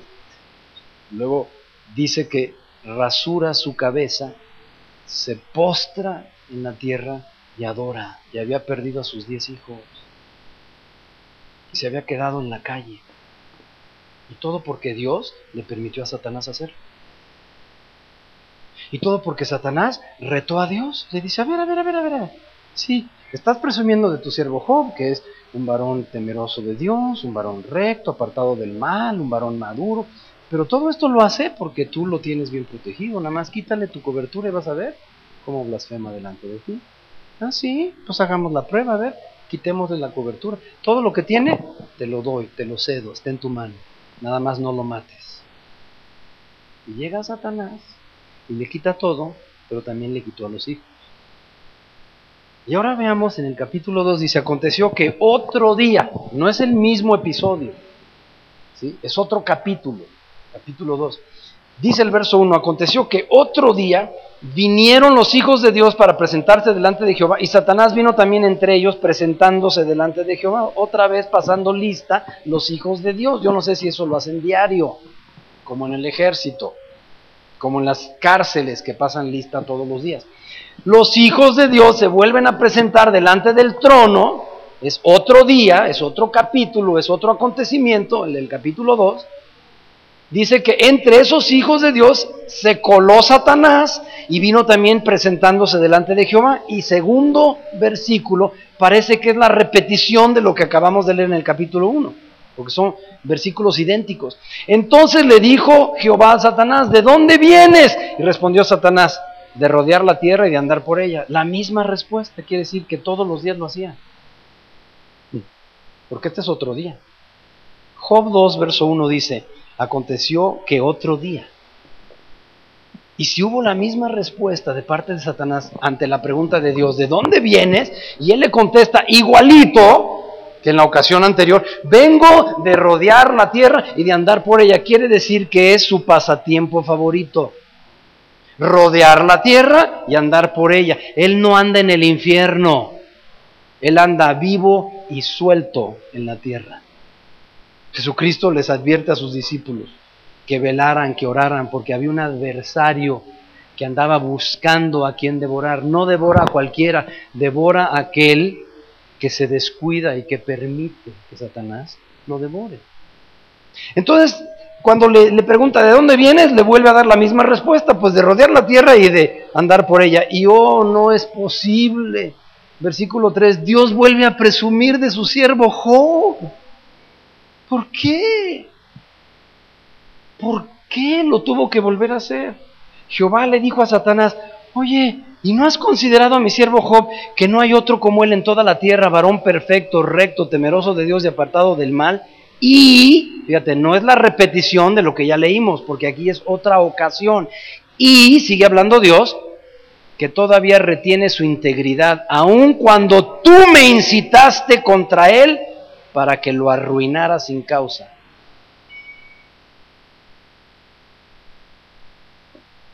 Entonces, ¿por qué vuelve a presumir delante de Satanás? ¿Por qué vuelve otra vez a presumir? Fíjate que no hay nadie tan recto, no hay nadie tan maduro, no hay nadie tan apartado del mal con tanto discernimiento como Job, y no hay nadie que tenga temor de Dios como el que tiene Job. ¿Ya consideraste a mi siervo Job que no hay nadie, no hay otro como él en toda la tierra? Dice en el verso 3. Y eso a pesar, fíjate, sigue conservando Job su integridad. Esto lo está declarando Dios que aún todavía retiene su integridad, aun cuando tú, Satanás, me incitaste contra él para que yo lo arruinara sin causa. Dice para que lo arruinara, no dice para que lo arruinaras. Para que lo arruinara, está hablando Dios, sin causa. Es decir, Job estaba padeciendo sin razón. De esto escribe Pedro, pero no tengo tiempo para irme a la carta de Pedro. Dice que si sufrimos como justos, sino, no como delincuentes, si, sufrimos como justos, dice que vamos a obtener un gran galardón. Pero bueno, aquí pasemos ahora a ver qué sucedía en la casa de Job. Pero continuemos con la lectura. Entonces, verso 4. Respondiendo, Satanás le dijo a Jehová, piel por piel, todo lo que el hombre tiene dará por su vida. Y fíjate cómo vuelve Satanás a retar a Dios en el verso 5. Y no me explico por qué Dios lo permitió. En el verso 5, por segunda ocasión, Satanás vuelve a tentar a Dios, es decir, le vuelve a presentar un proyecto, una idea. Y la proposición que le hace Satanás a Dios era un reto. Y le dice, y voy a leerlo en el versículo 5, le dice Satanás a Dios, pero extiende ahora tu mano. Está diciendo Satanás a Dios, Dios, si tú extendieras tu mano y tú tocas su hueso y su carne, verás si no blasfema contra ti en tu misma presencia.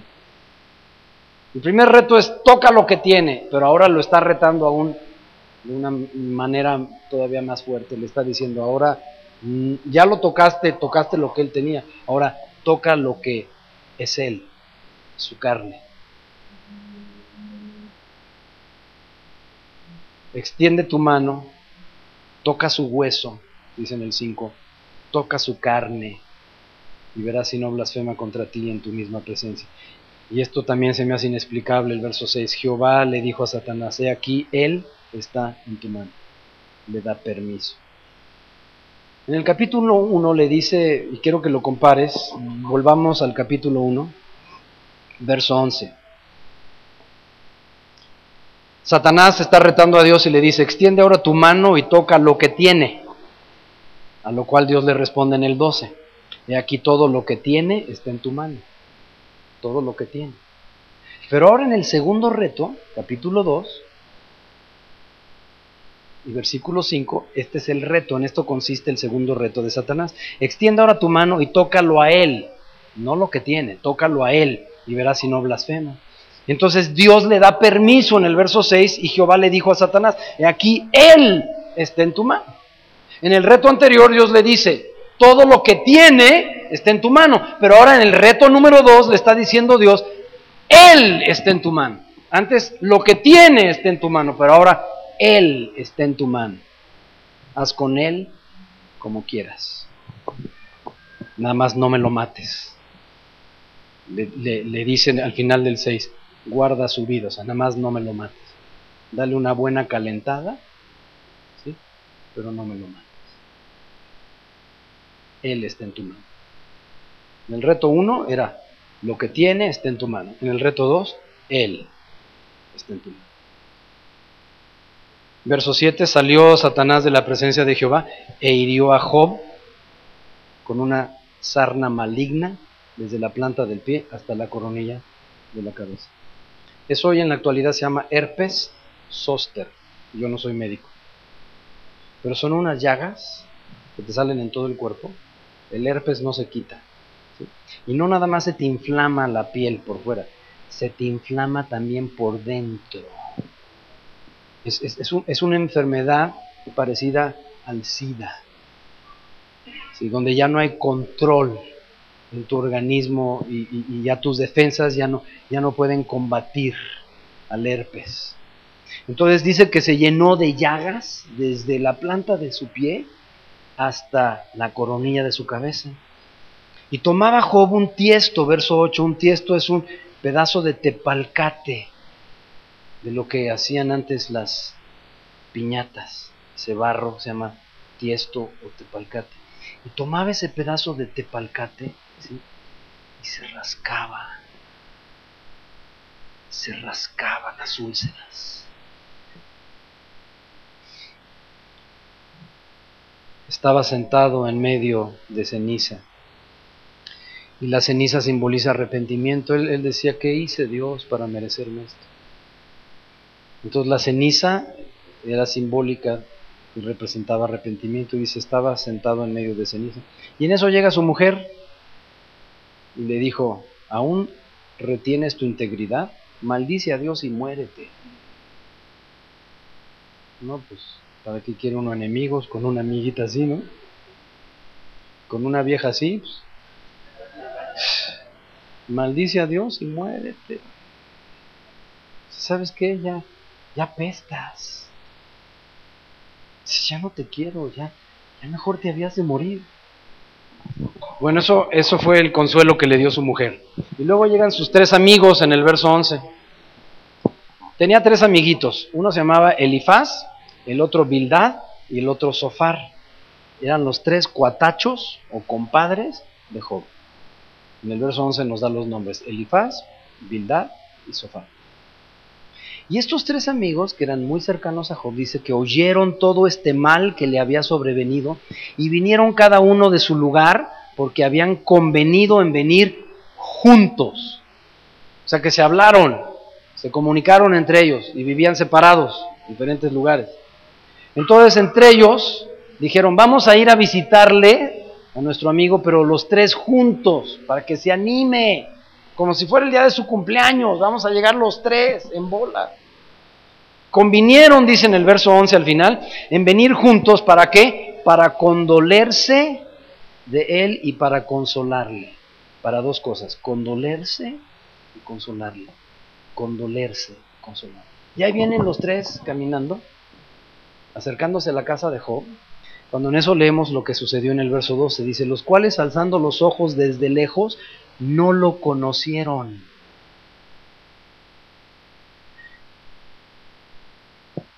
Digo, si yo veo a lo mejor aquí a mi amigo José Luis, no sé, varias veces al año, y lo dejo de ver por algún tiempo y, nos volvemos a ver, tendría que haberle pasado algo así terriblemente espantoso que le haya dejado desfigurado del rostro y que, que, dijera, híjole, no me digan que ese es José Luis. De esa manera sus amigos no le conocieron, dice en el verso 12, y aún venían de lejos cuando dijeron, no es posible que esa piltrafa humana, voy a utilizar la palabra que usó este Robbie Evans, ¿me doy a entender o me explico? con la palabra piltrafa. ¿Tú sabes lo que es piltrafa? Los tres cuates cuando lo ven de lejos, no es posible. No, no, no. Ese no es Job. No lo conocieron. Y lloraron a gritos. Pues eran amigos de veras, de corazón. Lloraron a gritos. Y cada uno de ellos se identificó con Job y rasgaron también su manto y los tres esparcieron polvo sobre sus cabezas hacia el cielo, es decir, cenizas. Se solidarizaron, se solidarizaron con Job y él estaba sentado en medio de cenizas, ellos también tomaron cenizas, las esparcen al cielo y también rasgaron sus mantos y dijeron, nosotros estamos sintiendo lo que tú, Job, nos identificamos contigo, lo que compartía Robbie Evans, que hay que llorar con el que llora, pues ellos lo hicieron. Pero fíjate el verso 13. Y se sentaron con él en la tierra por siete días y siete noches, y ninguno le hablaba palabra porque veían que su dolor era muy grande. Siete días en silencio. Llegaron y que no lo reconocieron. Imagino que espantados nada más le hicieron. O sea, ni abrazarlo pudieron. Era tal su dolor. Entonces lo vieron ahí sentado y ellos, en solidaridad, se sentaron con él. Vieron que estaba en medio de cenizas, también agarraron las cenizas y las esparcieron por el aire para que les cayeran encima también a ellos. Y ahí lo acompañaron por siete días y siete noches. Cuando yo supe que Rosy estaba enferma, mi esposa y yo vinimos en varias ocasiones. Déjame decirte que yo no soportaba ver a Rosy. Estaba ya en un estado de coma. Yo no soportaba después de 15 días que no había comido. Yo no soportaba verla. Pero amaba tanto a José Luis, a Rosy, que llegábamos ahí en silencio. Estuvimos ahí nada más haciendo acto de presencia. Y vimos cómo le daban tratamientos. En una ocasión dábamos por el puerto de Veracruz, Dios me bendijo con una ofrenda, yo sabía que él tenía que comprar un tratamiento y le mandé toda la ofrenda que yo recibía a José Luis, porque yo amaba a Rosy. Pero Yo no soportaba ver a Rosy en ese estado. Yo me puedo imaginar esos amigos, no abrieron la boca por siete días y siete noches, nada más sentados ahí en silencio con su amigo. ¿Por qué? Porque Job ya no hablaba. ¿Y por qué crees que no hablaba? Mira, un día llegó el que me ganó para Cristo, el hijo de Wayne. Un día llegó de visita a México desde España.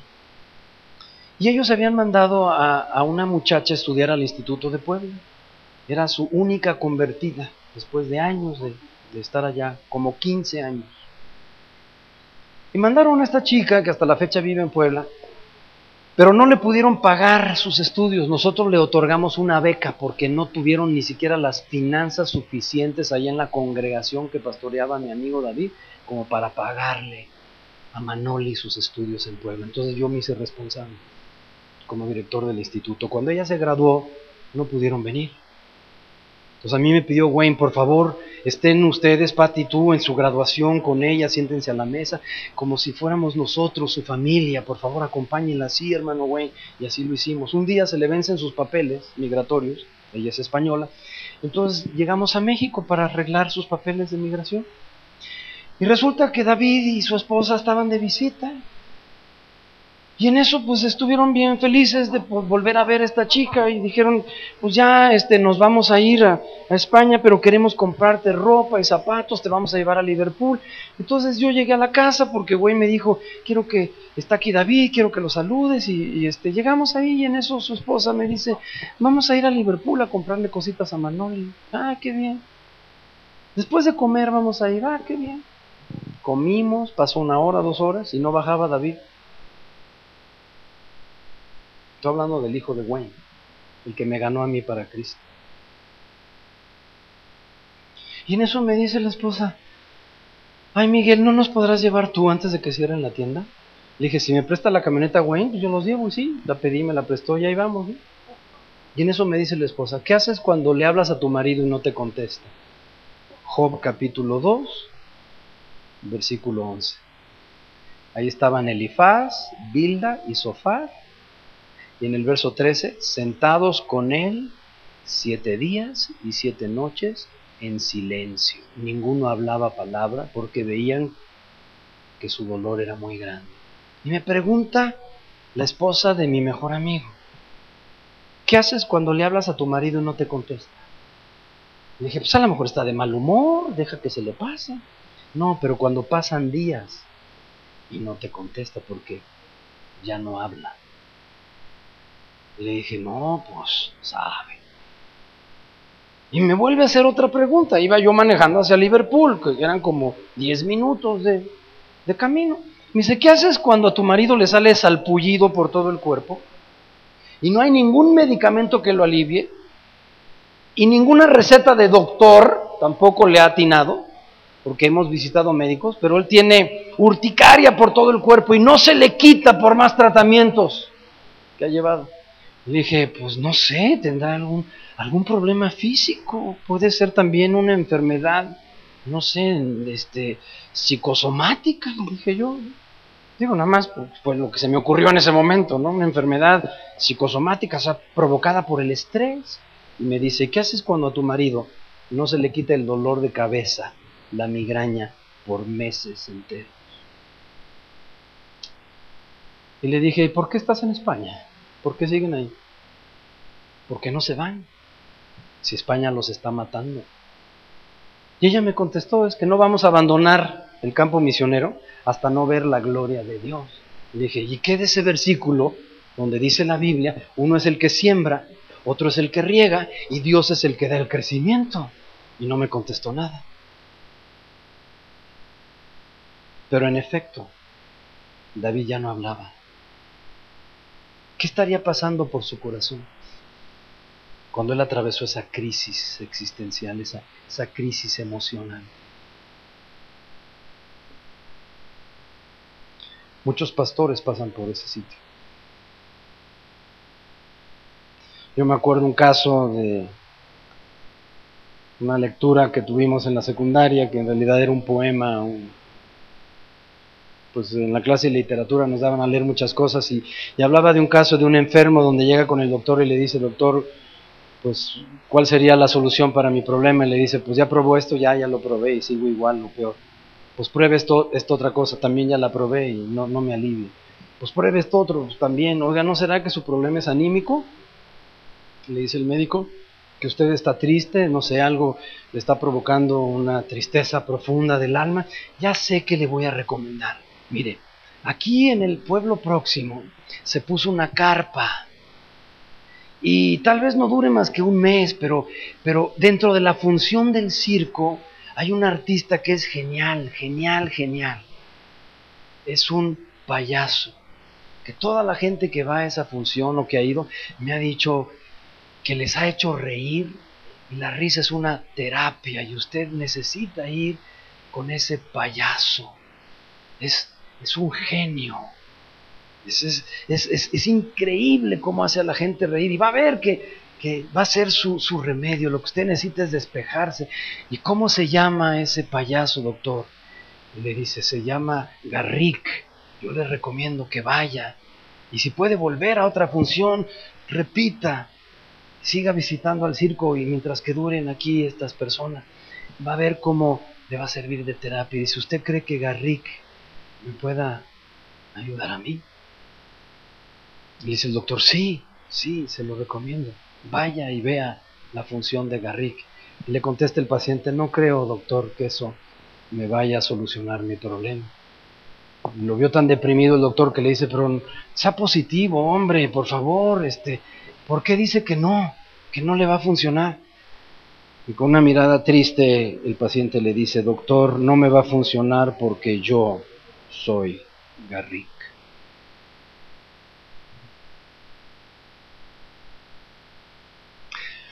Hay momentos en la vida ministerial donde pasamos por situaciones a veces tan difíciles que no podemos apoyarnos en nadie. Y aquí estaban sus tres amigos, siendo solidarios con su cuate Job, y guardaron silencio por tres días. Y en eso, ¿saben quién rompió el silencio? Job.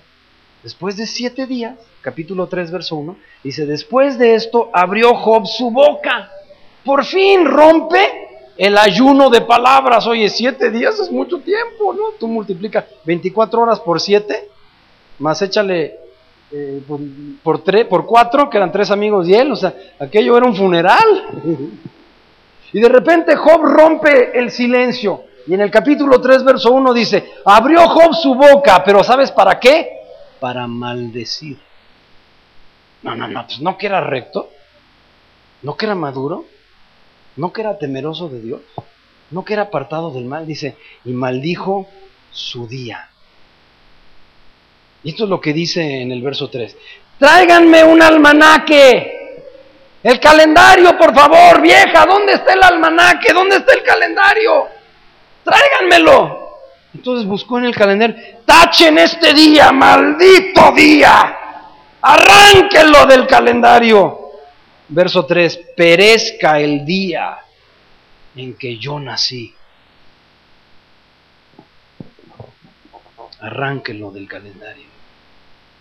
Y la noche en que se dijo, varones, fue varón, hagamos fiesta. Y la señora acaba de concebir un varoncito, yupi. Y esa alegría del día cuando Job nació, que dice que fue una noche, Dice, y perezca la noche en que se dijo, varones concebidos, o sea que fue una noche de mucha alegría.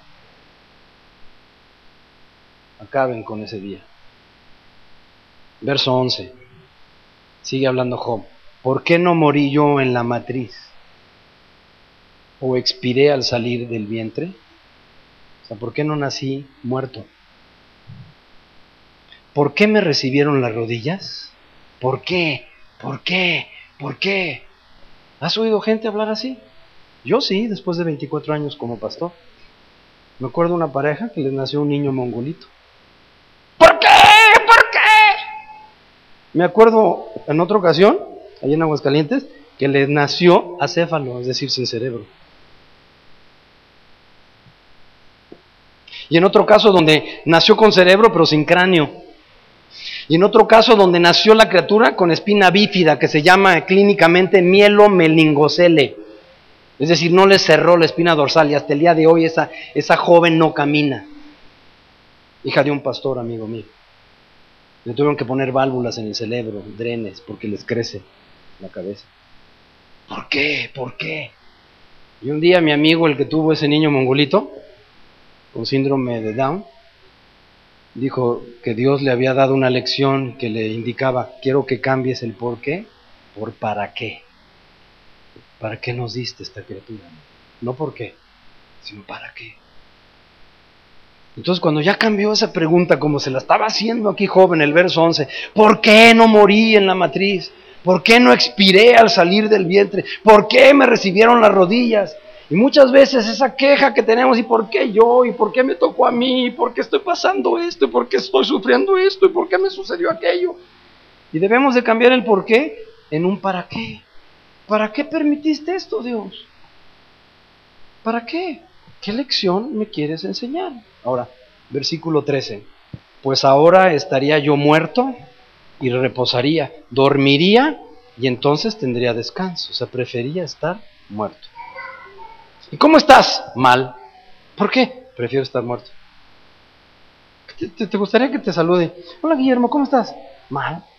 Ay, jole, pues ¿qué tiene? Prefería estar muerto.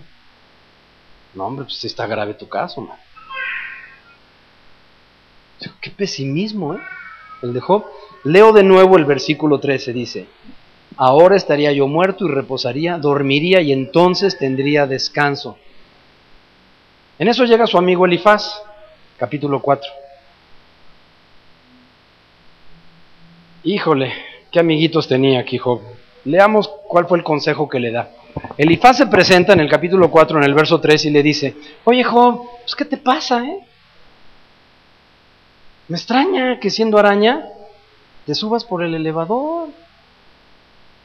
Me extraña que viendo la peregrinación y no te hincas. Oye, cuate, pues ¿qué no eras tú el que enseñabas a muchos? Verso 3. ¿Qué no eras tú el, el pastor? ¿El canchanchan? ¿El machín? ¿Qué no eras tú el líder? ¿El ungido? ¿Qué no eras tú la autoridad? el siervo de Dios, que no eras tú, versículo 3, tú no eras el que enseñabas a muchos y tú fortalecías las manos débiles y al que tropezaba enderezaban tus palabras y esforzabas las rodillas de los que decaían. O sea, ¿no eras tú el consolador de los hermanos? ¿El hijo de consolación? ¿El Bernabé del Antiguo Testamento? el que fortalecía las rodillas de aquellos que desfallecían, el que enderezaba a aquellos que tropezaban, que tus palabras los alineaba, los enderezaba, dice aquí en el verso 4, al que tropezaba, enderezaban tus palabras, y tú esforzabas las rodillas que decaían, y ahora, fíjate, verso 5, qué declaración del amiguito Elifaz, y ahora que el mal ha venido sobre ti, viejo, ¿te desalientas? Nada más por esto, por el herpes zóster que tienes de pies a cabeza, nada más por esto. Oh, viejo, ¿y por esto te desalientas? ¿Porque te murieron tus diez hijos? Pues quién quiere un amigo así, ¿no? Porque perdiste todas tus siete mil ovejas y tus tres mil camellos y tus mil cabezas de ganado y tus quinientas asnas y tus diez hijos se murieron. ¿Nada más por eso te desalientas? Pues querías más. Leo de nuevo el versículo 5. Y ahora que el mal ha venido sobre ti, te desalientas, y cuando ha llegado hasta ti, te turbas.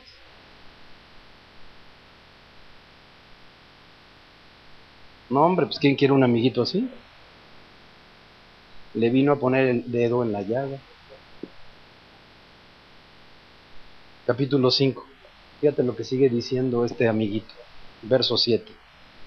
Como las chispas se levantan para volar por el aire, así el hombre nace para la aflicción. Qué consuelo. No, hombre, ¿sabes para qué naciste, Job? ¿Sabes para qué nacen todos los hombres? El hombre nace, fíjate qué, qué discurso el de Elifaz, ¿eh? Oh, tremendo orador Elifaz. Capítulo 5, versos, capítulo 4, 5, verso 7 Como las chispas se levantan para volar por el aire, así el hombre nace para la aflicción. No, hombre, pues qué consuelo. Qué consuelo. Capítulo 7. Verso 1.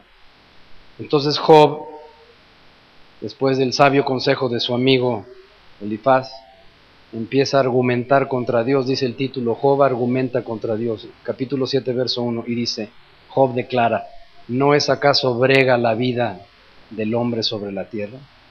La palabra brega es una palabra antigua que quiere decir trabajo en exceso. Yo le añadiría, ¿no es acaso friega la vida? ¿No es acaso, Guillermo, una friega la vida? Bueno, aquí dice brega. Pero brega es un trabajo en exceso. ¿No es acaso una brega la vida del hombre sobre la tierra? Verso 11, sigue hablando Job.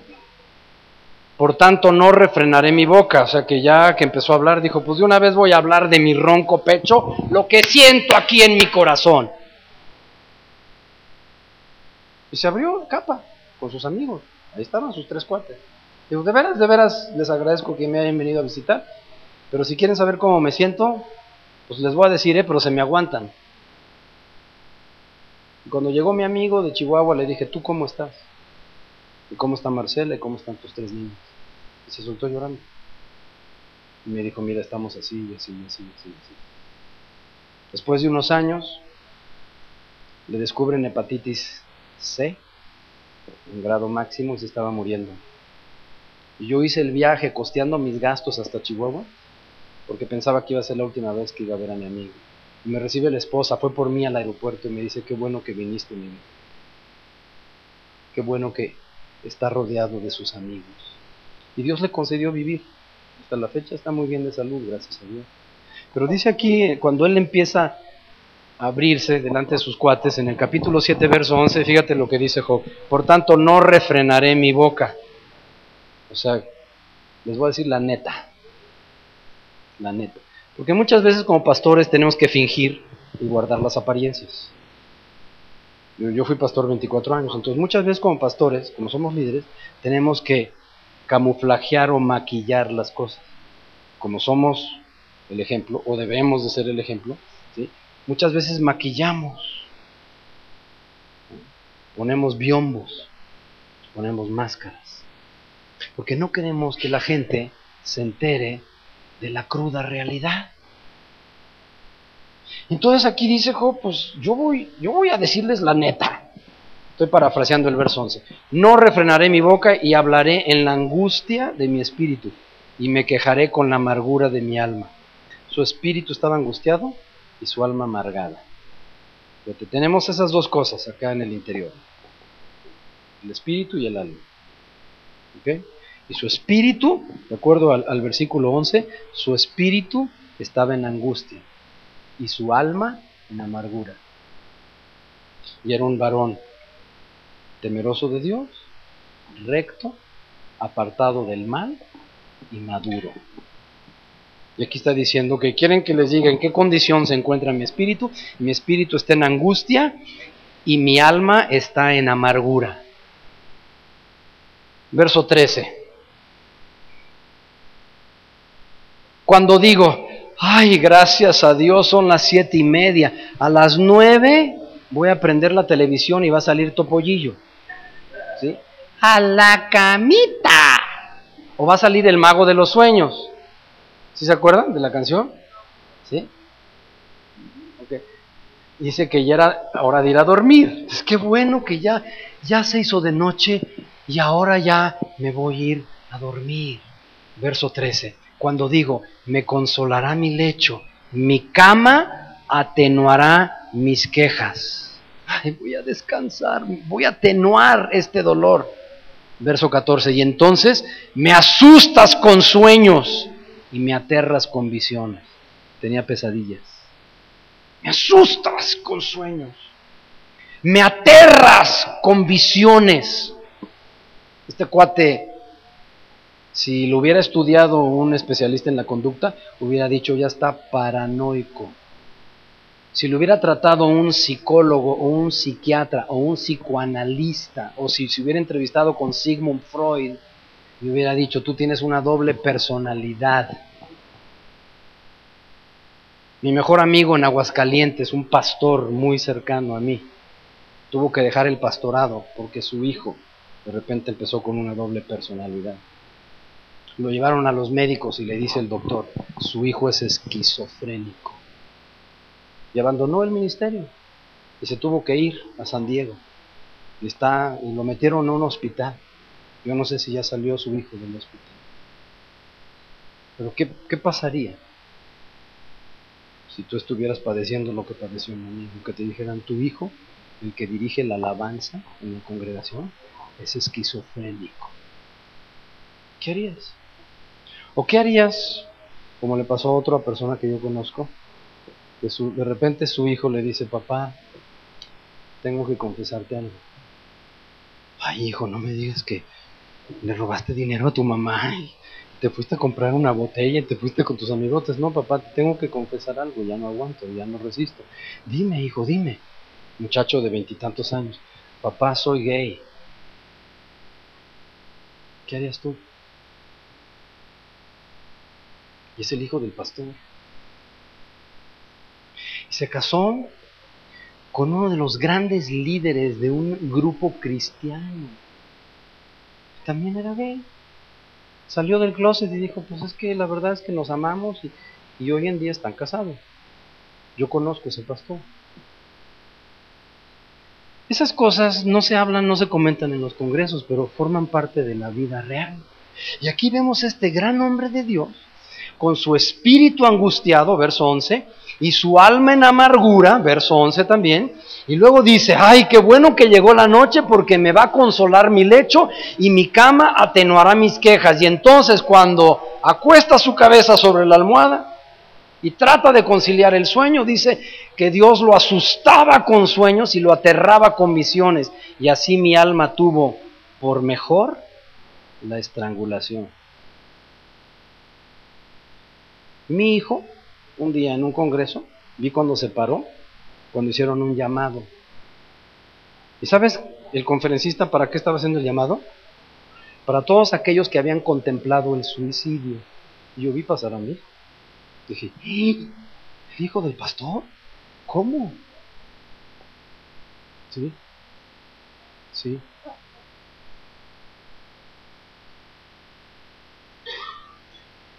Me asustas con sueños, verso 14. Me aterras con visiones. Verso 15. Y mi alma tuvo por mejor la estrangulación y quiso la muerte más mis huesos. Dijo, con el cinto de mi bata, y de ahí,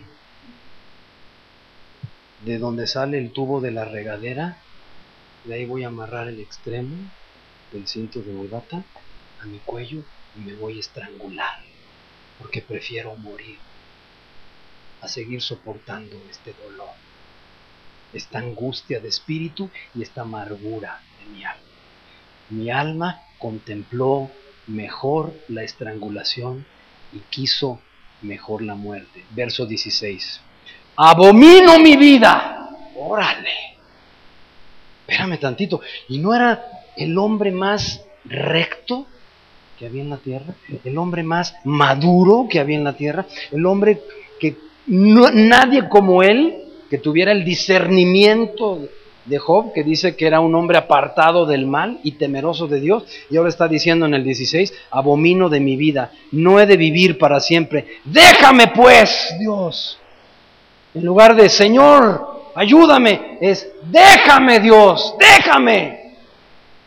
En lugar de decir, acércate Dios, quiero estar cerca de ti. La Biblia dice, acercaos pues a Dios y Él se acercará a vosotros. Él está deseando todo lo contrario. Aléjate de mí, déjame, le dice en el verso 16, déjame.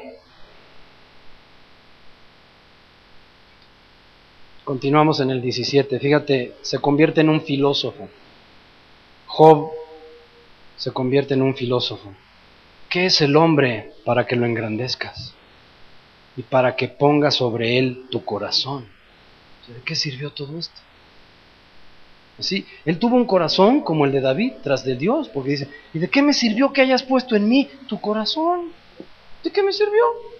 ¿Qué es el hombre para que lo engrandezcas? O sea, me diste siete mil ovejas, tres mil camellos, mil cabezas de ganado, quinientas asnas, diez hijos, siete varones y tres mujeres. Me engrandeciste, versículo 17 del capítulo 7. ¿Qué es el hombre para que lo engrandezcas? Ok, Dios, me engrandeciste y pusiste sobre mí tu corazón. Pero ¿para qué? Verso 18. ¿De qué me sirvió que me hayas visitado todas las mañanas? ¿De qué le, sirve al hombre, verso 18, que lo visites todas las mañanas y todos los momentos lo pruebes? Leo el 17 con el 18. ¿Qué es el hombre para que lo engrandezcas? Para que pongas sobre él tu corazón. ¿Qué es el hombre para que lo visites todas las mañanas y todos los momentos lo pruebes? Él entendía que Dios lo estaba probando. Pero dice, Señor, ya chole, ¿no?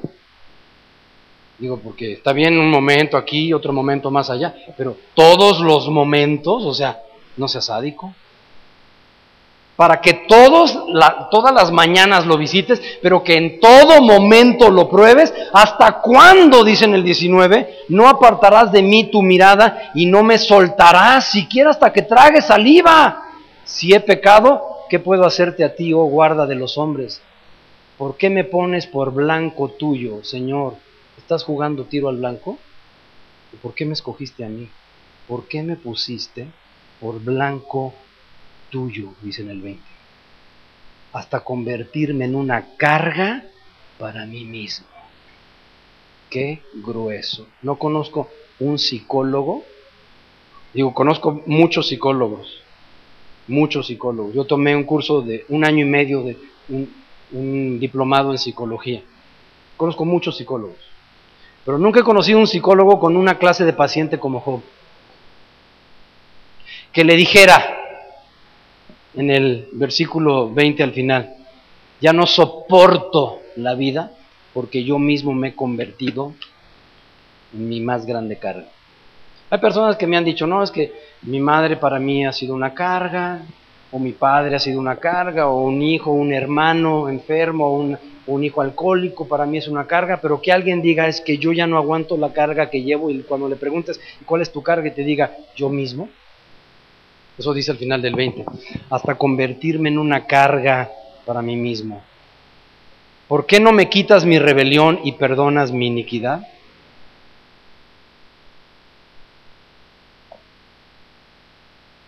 Capítulo 10, verso 1. Job sigue, Job sigue lamentándose su situación. Capítulo 10, verso 1. Está mi alma hastiada de mi vida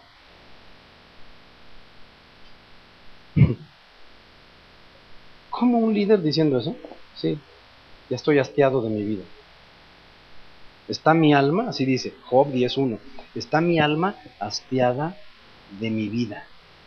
Daré libre curso a mi queja. O sea, si quieren que les diga cómo me siento, ahí les va, pero se me aguanta. Daré libre curso a mi queja. Hablaré con amargura de mi alma. Diré a Dios, no me condenes.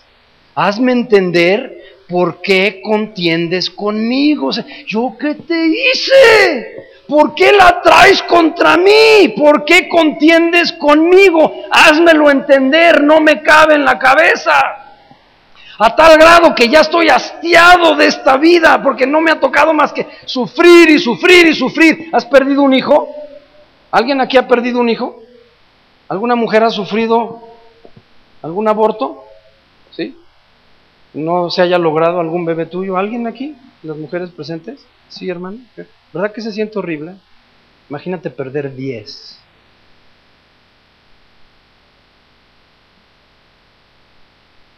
Mismo capítulo 10, verso 18. ¿Por qué me sacaste de la matriz? Hubiera yo expirado y ningún ojo me habría visto. Fuera como si nunca hubiera existido llevado del vientre a la sepultura. Hubiera sido mejor que salieran de casa de mis papás con el cajoncito blanco. ¿Y qué pasó? No, pues no se logró la criatura. Ah, hubiera sido mejor salir del vientre a la sepultura. Dijo, qué increíble depresión estaba pasando este gran líder de quien presumió Dios dos veces delante de Satanás y estaba diciendo, no hay nadie como él en toda la tierra, un hombre maduro, un hombre recto, apartado del mal, temeroso de Dios. Y ahora está diciendo, verso 18, ¿por qué me sacaste de la matriz? Mejor hubiera yo expirado, fuera como si nunca hubiera existido, llevado del vientre a la sepultura. Verso 20. No son pocos mis días. O sea, él ya escuchaba pasos en la azotea. Cesa pues y déjame. Wow, decirle eso a Dios. Ya, Señor, ahí, muere. Cesa pues, ya, ya, ya, ya, déjame. Cesa, ya, ya. Señor, por favor, ya. Esquina bajan, joven. Ya no me gustó este viajecito ya no aguanto más. Cesa, Señor. El juego de la vida, ¿sí? Párale, Señor, por favor, al trenecito, que me quiero bajar. Cesa, cesa mi vida. Es decir, ya, caput, se finí, finish, ya, ya, cesa, cesa y déjame. Verso 21. Antes que vaya para no volver a la tierra de tinieblas y de sombra de muerte, tierra de oscuridad lóbrega. Wow. Wow. Wow. ¿Qué haces con un individuo así? Yo ya lo que quiero es irme a esa tierra de tinieblas, de sombra de muerte, tierra de oscuridad, lobre. Y en eso llega su otro cuate, capítulo 11, se llamaba Sofar, verso 1. Llega Sofar y en el verso 4 le dice, ¿sabes cuál es tu problema, Job? Ya identifiqué dónde está el mal. Y le dice en el verso 4, mira, mira mi cuate, es que tú dices, mi doctrina es pura. Y yo soy limpio delante de tus ojos. O sea, tú has presumido, no nada más era Dios, sino él mismo, de que su doctrina era pura y de que él era limpio delante de los ojos de Dios. O sea, que él era un hombre recto. No nada más opinaba Dios eso, sino él también sabía que él así era, irreprochable. Él sabía, ese era el concepto que tenía de sí mismo, que él era un hombre maduro, un hombre recto, un hombre temeroso de Dios y un hombre apartado del mal. Entonces llega su amiguito Sofar y le dice, sí, tú eres el que toda la vida has dicho, verso 4, mi doctrina es pura, yo soy limpio delante de los ojos de Dios. Mas, oh, verso 5, ¿quién diera que Dios hablara y abriera sus labios contigo y te declarara los secretos de la sabiduría que son de doble valor que las riquezas? ¿Y quién diera que conocieras entonces que Dios te ha castigado? Menos de lo que tu iniquidad merece. ¿De qué te estás quejando, Job? Si Dios te castigara realmente como tú mereces, te está castigando a la mitad, menos de lo que tu iniquidad merece. Y era el hombre más recto que había sobre la tierra. Y el amiguito le está diciendo, no hombre, tú no conoces a Dios, tú nunca has escuchado a Dios, Verso 6, si Él te declarara realmente los secretos de la sabiduría, o sea, tú nunca has tenido un trato con Dios. Todo esto ha sido así como muy superficial. En realidad, ¿por qué no permites que Dios trate contigo, pero de una manera más profunda? Y que te enseñe, que te dé a conocer esos secretos de la sabiduría. Capítulo 14, verso 1. Entonces Job declara, el hombre nacido de mujer es corto de días y hastiado de sinsabores. Oye, Joby, ¿qué tal te va? Estoy hastiado de la vida, porque para mí ya no tiene sabor la vida. Job 14.1. ¿Y qué tal, Job? ¿Cómo vas? ¿Cómo lo llevas? Estoy hastiado de la vida. Para mí la vida ya perdió su sabor. Ya no me sabe la vida.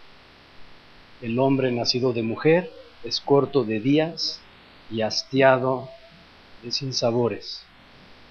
Capítulo 16, verso 8.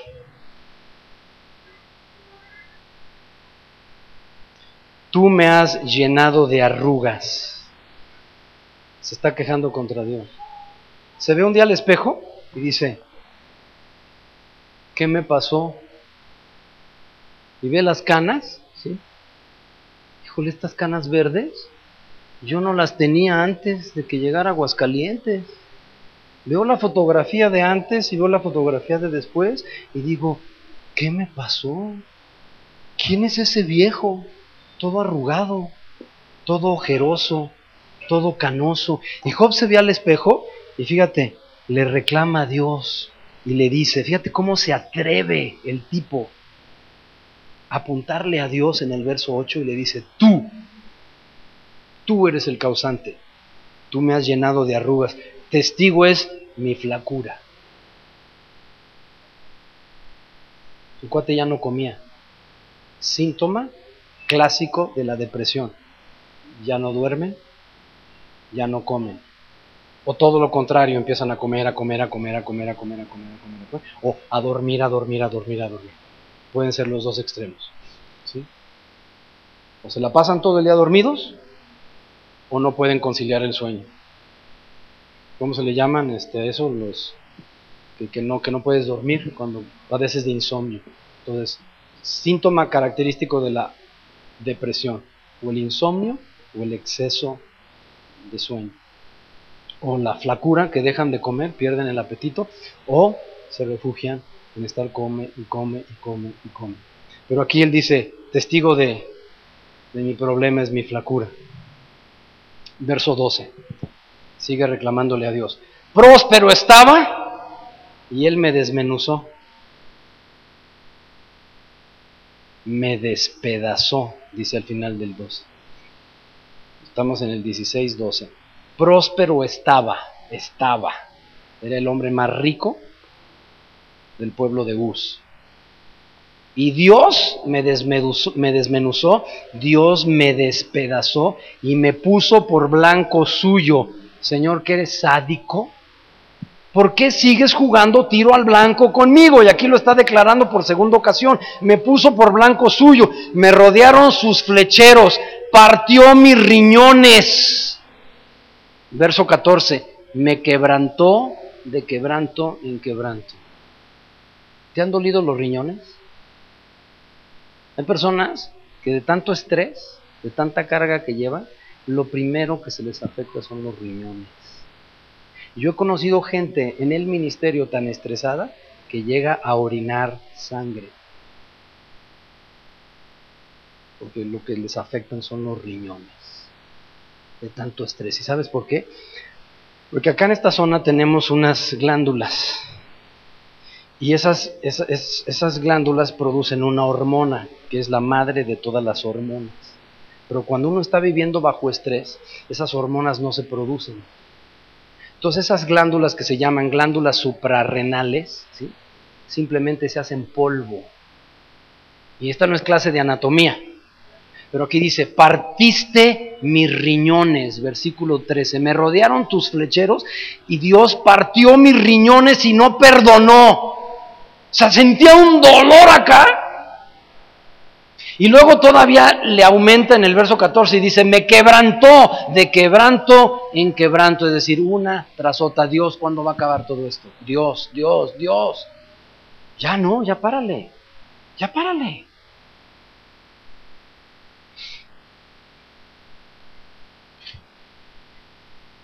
Capítulo 19.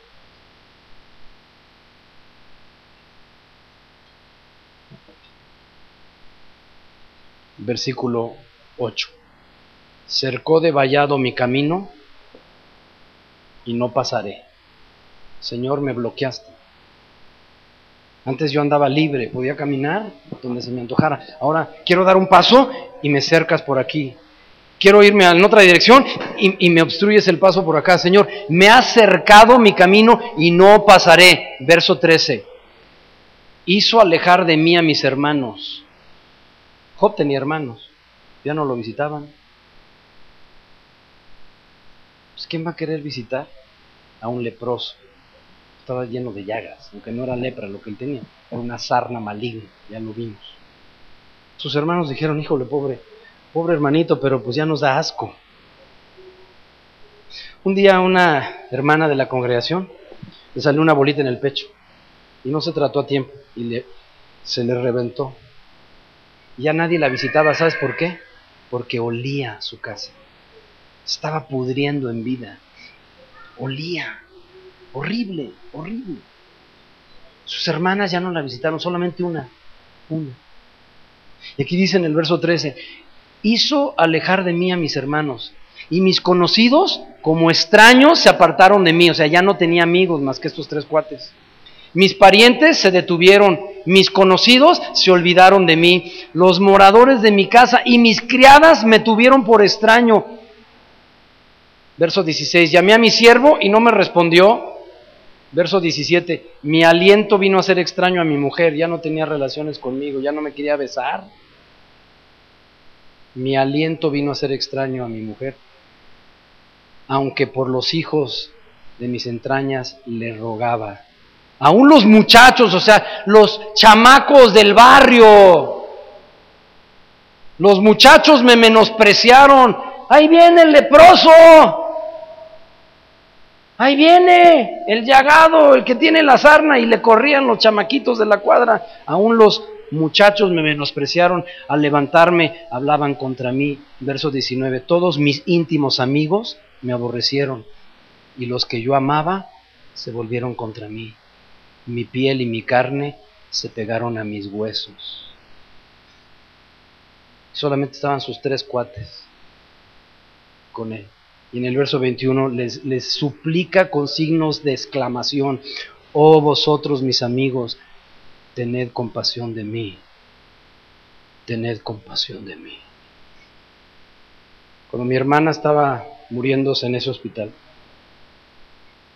yo pasé 17 días con ella y al lado había una señora de 23 años de edad que le salió un tumor en el ano del tamaño de una calabaza.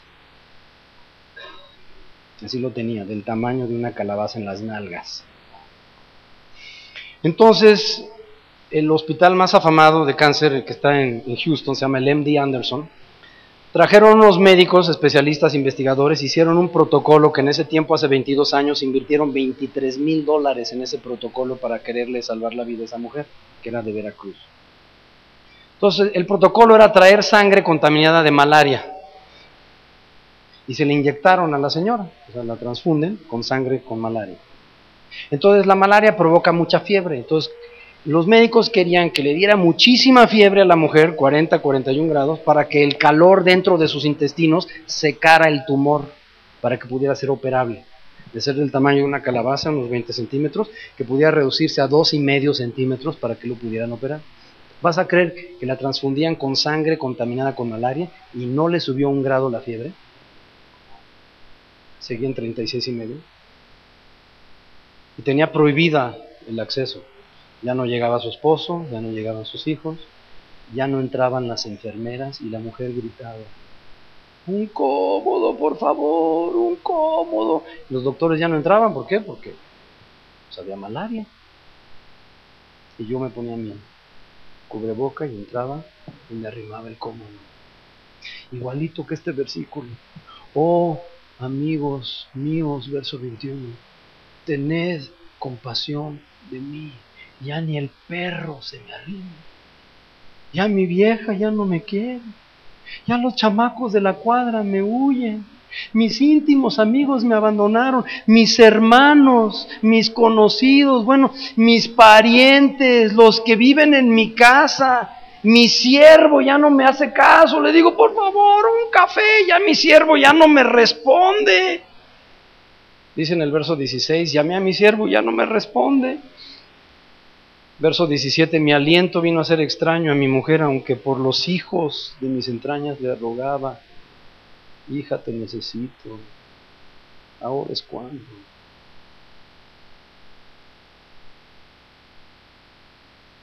se voltea con sus amigos en el 21 y dice, por favor, no me abandonen ustedes. Tengan compasión de mí. Tengan compasión de mí.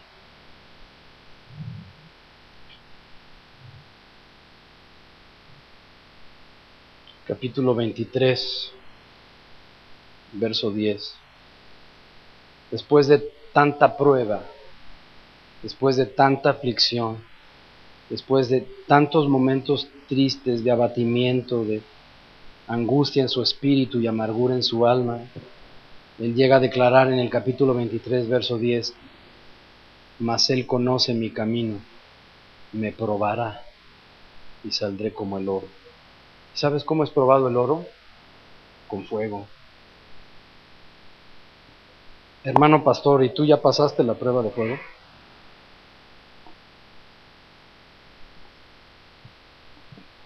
Me probará. Él, estaba consciente que la prueba venía de parte de Dios. Dice, Él conoce mi camino, me probará y saldré como el oro. Y Pedro escribe, así como el oro es probado por fuego, así vuestra fe va a tener que ser probada y vuestra fe es más valiosa que el oro. Para Dios es de más valor nuestra fe que el oro, dice el cual es probado por fuego. Y vamos a terminar esta historia.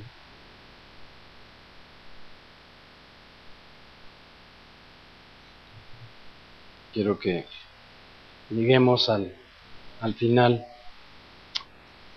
Capítulo 36. Llega el tercer amigo, se llamaba Eliú.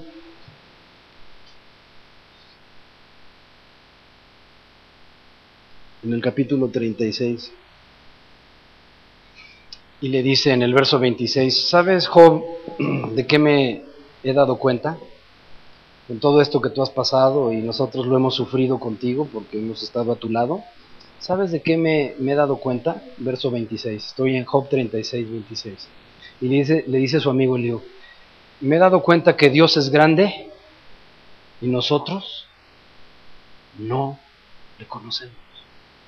Pero ¿cómo si somos pastores? No, no lo conocemos.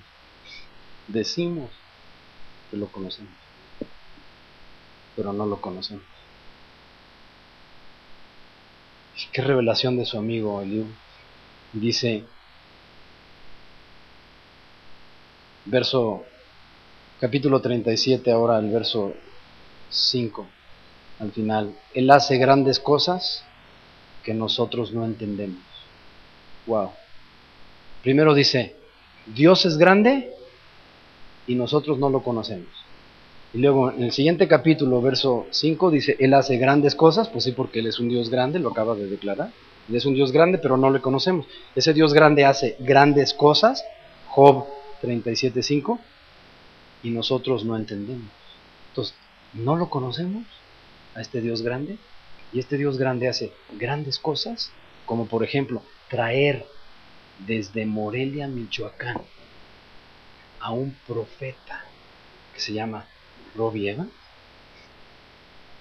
Y que al final cuando él cerró su conferencia orando en lenguas, como que medio empezó, así medio empezó a querer fluir en el don que Dios le ha dado. Y lo tuvimos aquí entre nosotros. Yo más conozco cinco profetas. En 42 años he conocido cinco profetas. Si les uno de ellos de los más certeros, de los más atinados. Y ustedes tuvieron el privilegio de tener a un hombre de ese calibre. Que yo le rogaba a Gustavo, ¿sabes qué? Por favor, no me inviten, o sea, yo salgo sobrando, ya con Robbie tienen, hombre, yo, yo qué voy a hacer ahí, al lado de Robin, de Robbie Evans, de Roberto, ¿qué, qué, yo qué, hombre? Descártame, por favor. Y le pedí, le, rogué a Gustavo, tres veces le escribí por correo, por favor, quítame. Me dijo, no, Miguel, queremos que estés. Y bueno, pues aquí estoy. ¿Por qué? Por este amigo que me insistió. Estuvo duro y dale, y dale. Dije, con Roberto tiene. Sí, Dios es grande, pero nosotros no lo conocemos, dijo Eliú. Sí, este Dios grande hace grandes cosas, como mandar a un profeta y nosotros no lo entendemos. Yo no entiendo, y no regaño Gustavo, pero yo no entiendo por qué no hubo poder de convocatoria. O sea, ¿por qué no hubo convocatoria? Yo no sé en qué consistió. No, lo entiendo. Porque Él, hace, él hace grandes cosas, porque es un Dios grande. Y este Dios grande hace grandes cosas, pero nosotros no entendemos. O sea, estamos tapados. Tenemos como una venda. Y la verdad, qué tristeza me da, porque estamos desaprovechando las grandes cosas que provienen de un Dios grande. ¿Por qué? Porque simplemente estoy de acuerdo con el Hijo, porque no lo conocemos a este Dios grande. Y porque este Dios grande que hace grandes cosas, no las entendemos. No las valoramos. Verso 14. Escucha Job, detente y considera las maravillas de Dios. Deja de quejarte. Un día un amigo me invita a Colima y le dije, no puedo ir. En ese tiempo teníamos un niño, que era el único que era chiquito y tenía mucha diarrea. Le dije, es que ya van 10 veces que evacúa el niño. Y me seguía hablando, Miguel, pero es que ya te anunciamos y tenemos un desayuno y por favor. Y, bueno, yo vivía en Guadalajara y se trataba de trasladarme hasta Colima y le dije, no, Javier, no voy a ir, mira que mi hijo. Y me dice, por favor, tráetelo con todo y diarrea. Le dije, es que ya van tres evacuaciones. Pero está bien, voy a ir. Y ahí vamos, y en el camino obró como cinco veces. Y llegamos todos preocupadísimos a casa de Javier. Le dije, Javier, ya hasta le hablé a un amigo pediatra por teléfono y, lo consulté ya me dio varias indicaciones. Y me dice, trae acá a tu niño, voy a orar. Entonces yo le entregué a la criaturita, tenía meses de nacido, y dice, Dios, tenía ahí al, al bebé, te pido que tú tapes la boca de Miguel y cortes la diarrea de su boca porque tú eres un Dios grande y porque tú haces grandes cosas y porque este niño es tuyo, Señor, y tú te vas a encargar de sanarlo. Pero el problema no es la diarrea de Miguelito, el problema es la diarrea de la boca de su papá, que está diciendo tiene diarrea, tiene diarrea, tiene diarrea, tiene diarrea y está muy preocupado. Corta la diarrea de la boca de Miguel. Amén. Mi hijo sanó de la diarrea. Así, al instante. Al instante. El problema era yo.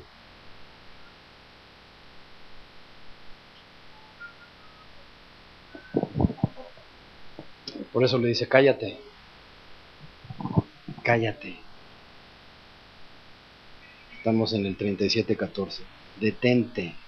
Escucha, Job. En el capítulo 38 ya que se cayó Job, ya que dejó de despotricar, ya que dejó de quejarse, ya que dejó de contender con Dios, ya que se cayó, entonces Dios le habló. Fíjate en el 38, verso 3. Ahora ciñe como varón tus lomos, y yo te preguntaré y tú me contestarás. Tú estabas con que, ¿por qué? ¿Por qué? ¿Por qué? ¿Por qué? Tú preguntándome a mí. Ahora, cállate la boca, Job, ya deja de decir estupideces de que te quieres morir y que prefiero mejor nunca haber nacido y, arranquen del calendario el día en que yo nací. Ya cállate la boca. Y deja de andarme pregunta y pregunta de por qué y por qué y por qué. Ahora cállate la boca y yo te voy a preguntar a ti. Cíñete como varón tus lomos y yo te preguntaré y tú me contestarás. ¿Dónde estabas tú cuando yo fundé la tierra? O sea, yo sigo siendo el Señor. Yo sigo, estado, yo sigo estando sentado sobre mi trono. Dios no se mueve. En Él no hay cambio ni sombra de variación, en Él no hay mudanza. Job, yo soy el creador. Dime dónde estabas tú cuando yo formé, cuando fundé la tierra. Y tuvo que aprender una gran lección este varón, y esa lección la tenemos que aprender todos y cada uno que trabajamos en el ministerio. La lección es cambiar el por qué en un para qué. Señor, ¿para qué me trajiste aquí a Topa? Señor, ¿para qué nos llevaste ahí a, servir en donde te encuentres tú, ministrando? Señor, ¿para qué? Ya, ya no estar fastidiándole a Dios el por qué, por qué, por qué, por qué. Fíjate cómo concluye, no sé si, si alguien se sepa este cántico, pero aquí termina el libro de Job. Les acabo de llevar en un panorama a través de 42 capítulos.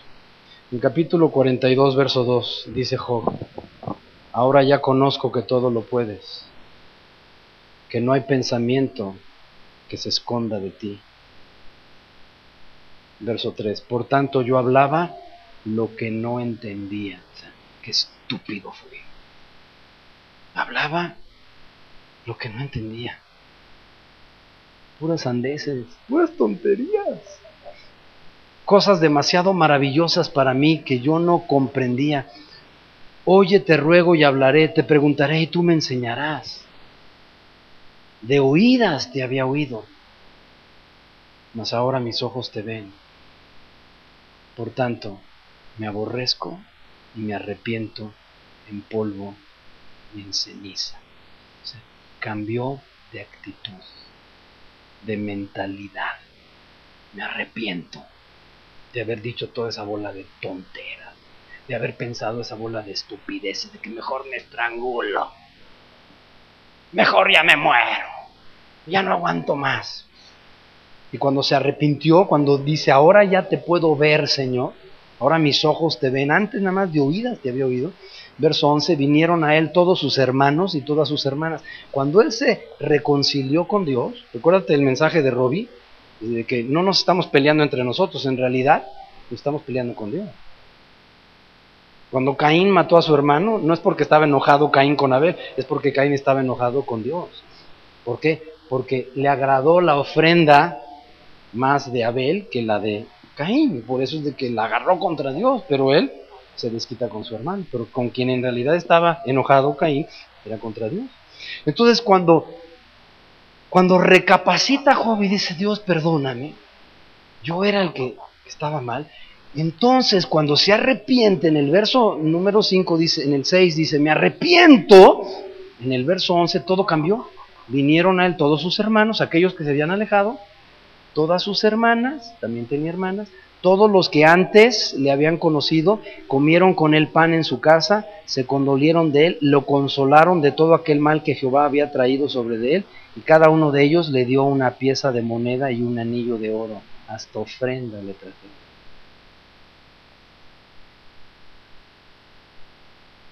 Cada uno de ellos le llevaba un obsequio, una pieza de moneda y un anillo de oro. Y bendijo Jehová el postrer estado de Job más que el primero, porque tuvo catorce mil ovejas, el doble, seis mil camellos, el doble, mil yuntas de bueyes, él había perdido quinientas yuntas y ahora Dios le regresa mil, y mil asnas, había perdido quinientas y Dios le, le da el doble. Tuvo siete hijos y tres hijas, le regresa el mismo número de hijos. No le cambió la esposa, lástima, pero bueno, conservó la misma.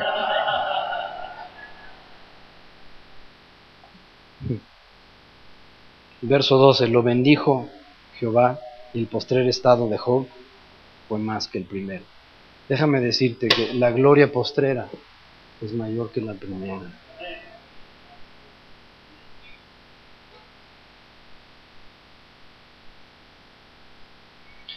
Un día me dijo un amigo, ¿sabes qué es esto? A ver tú, Guillermo, ¿sabes? Es el tocadiscos más chiquito del mundo. Y no sé si alcanzas a oír la música. Ahí está un disco tocando. Y es el lamento de todos los pastores. Escucha, te vamos a subir el volumen. Es una ranchera. Sí, alcanzo a escuchar lo que dice. Pobre de mí. La queja de todo pastor. ¿Y sabes cuál es la queja de toda esposa del pastor? Un día estábamos de vacaciones en Vallarta y la esposa de un pastor amigo mío dice, cállense, cállense, estábamos contando chistes en la alberca, todos éramos como 20 pastores y nuestras esposas. Dice la pastora de, de, un hermano que llevaba 40 años de pastor, el decano de Aguascalientes, cállense, cállense, cállense, están tocando nuestra canción, viejo, escúchala, le dice Daniel, nuestra canción, Daniel. Entonces todos, todos dejamos de contar chistes, y pues paramos la oreja y ahí escuchamos la canción. Y el pastor Daniel se puso rojo, rojo, rojo. Y la esposa, es nuestra canción, Daniel. Hombre, qué quemón. ¿Sabes cuál era? Y el tiempo que te quede libre, si te es posible, dedícalo a mí. Esa es la queja de toda esposa del pastor. Te invito a ponerte de pie. Si tú has pasado por esos momentos de soledad, por esos momentos de depresión, si alguna vez has sentido tu espíritu angustiado, afligido y tu alma en amargura,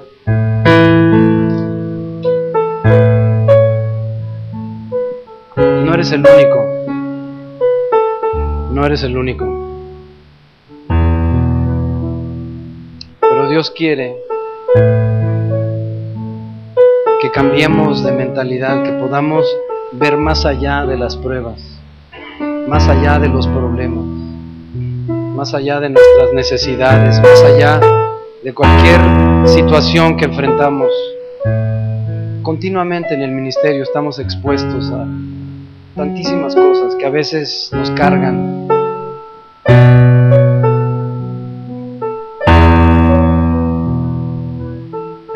¿Sí te la sabes esa o no? ¿La dejó? ¿Sí te la sabes? Más ahora mis ojos te ven, ¿esa no te la sabes? ¿Sí se la sabe? A ver. Así dice textualito.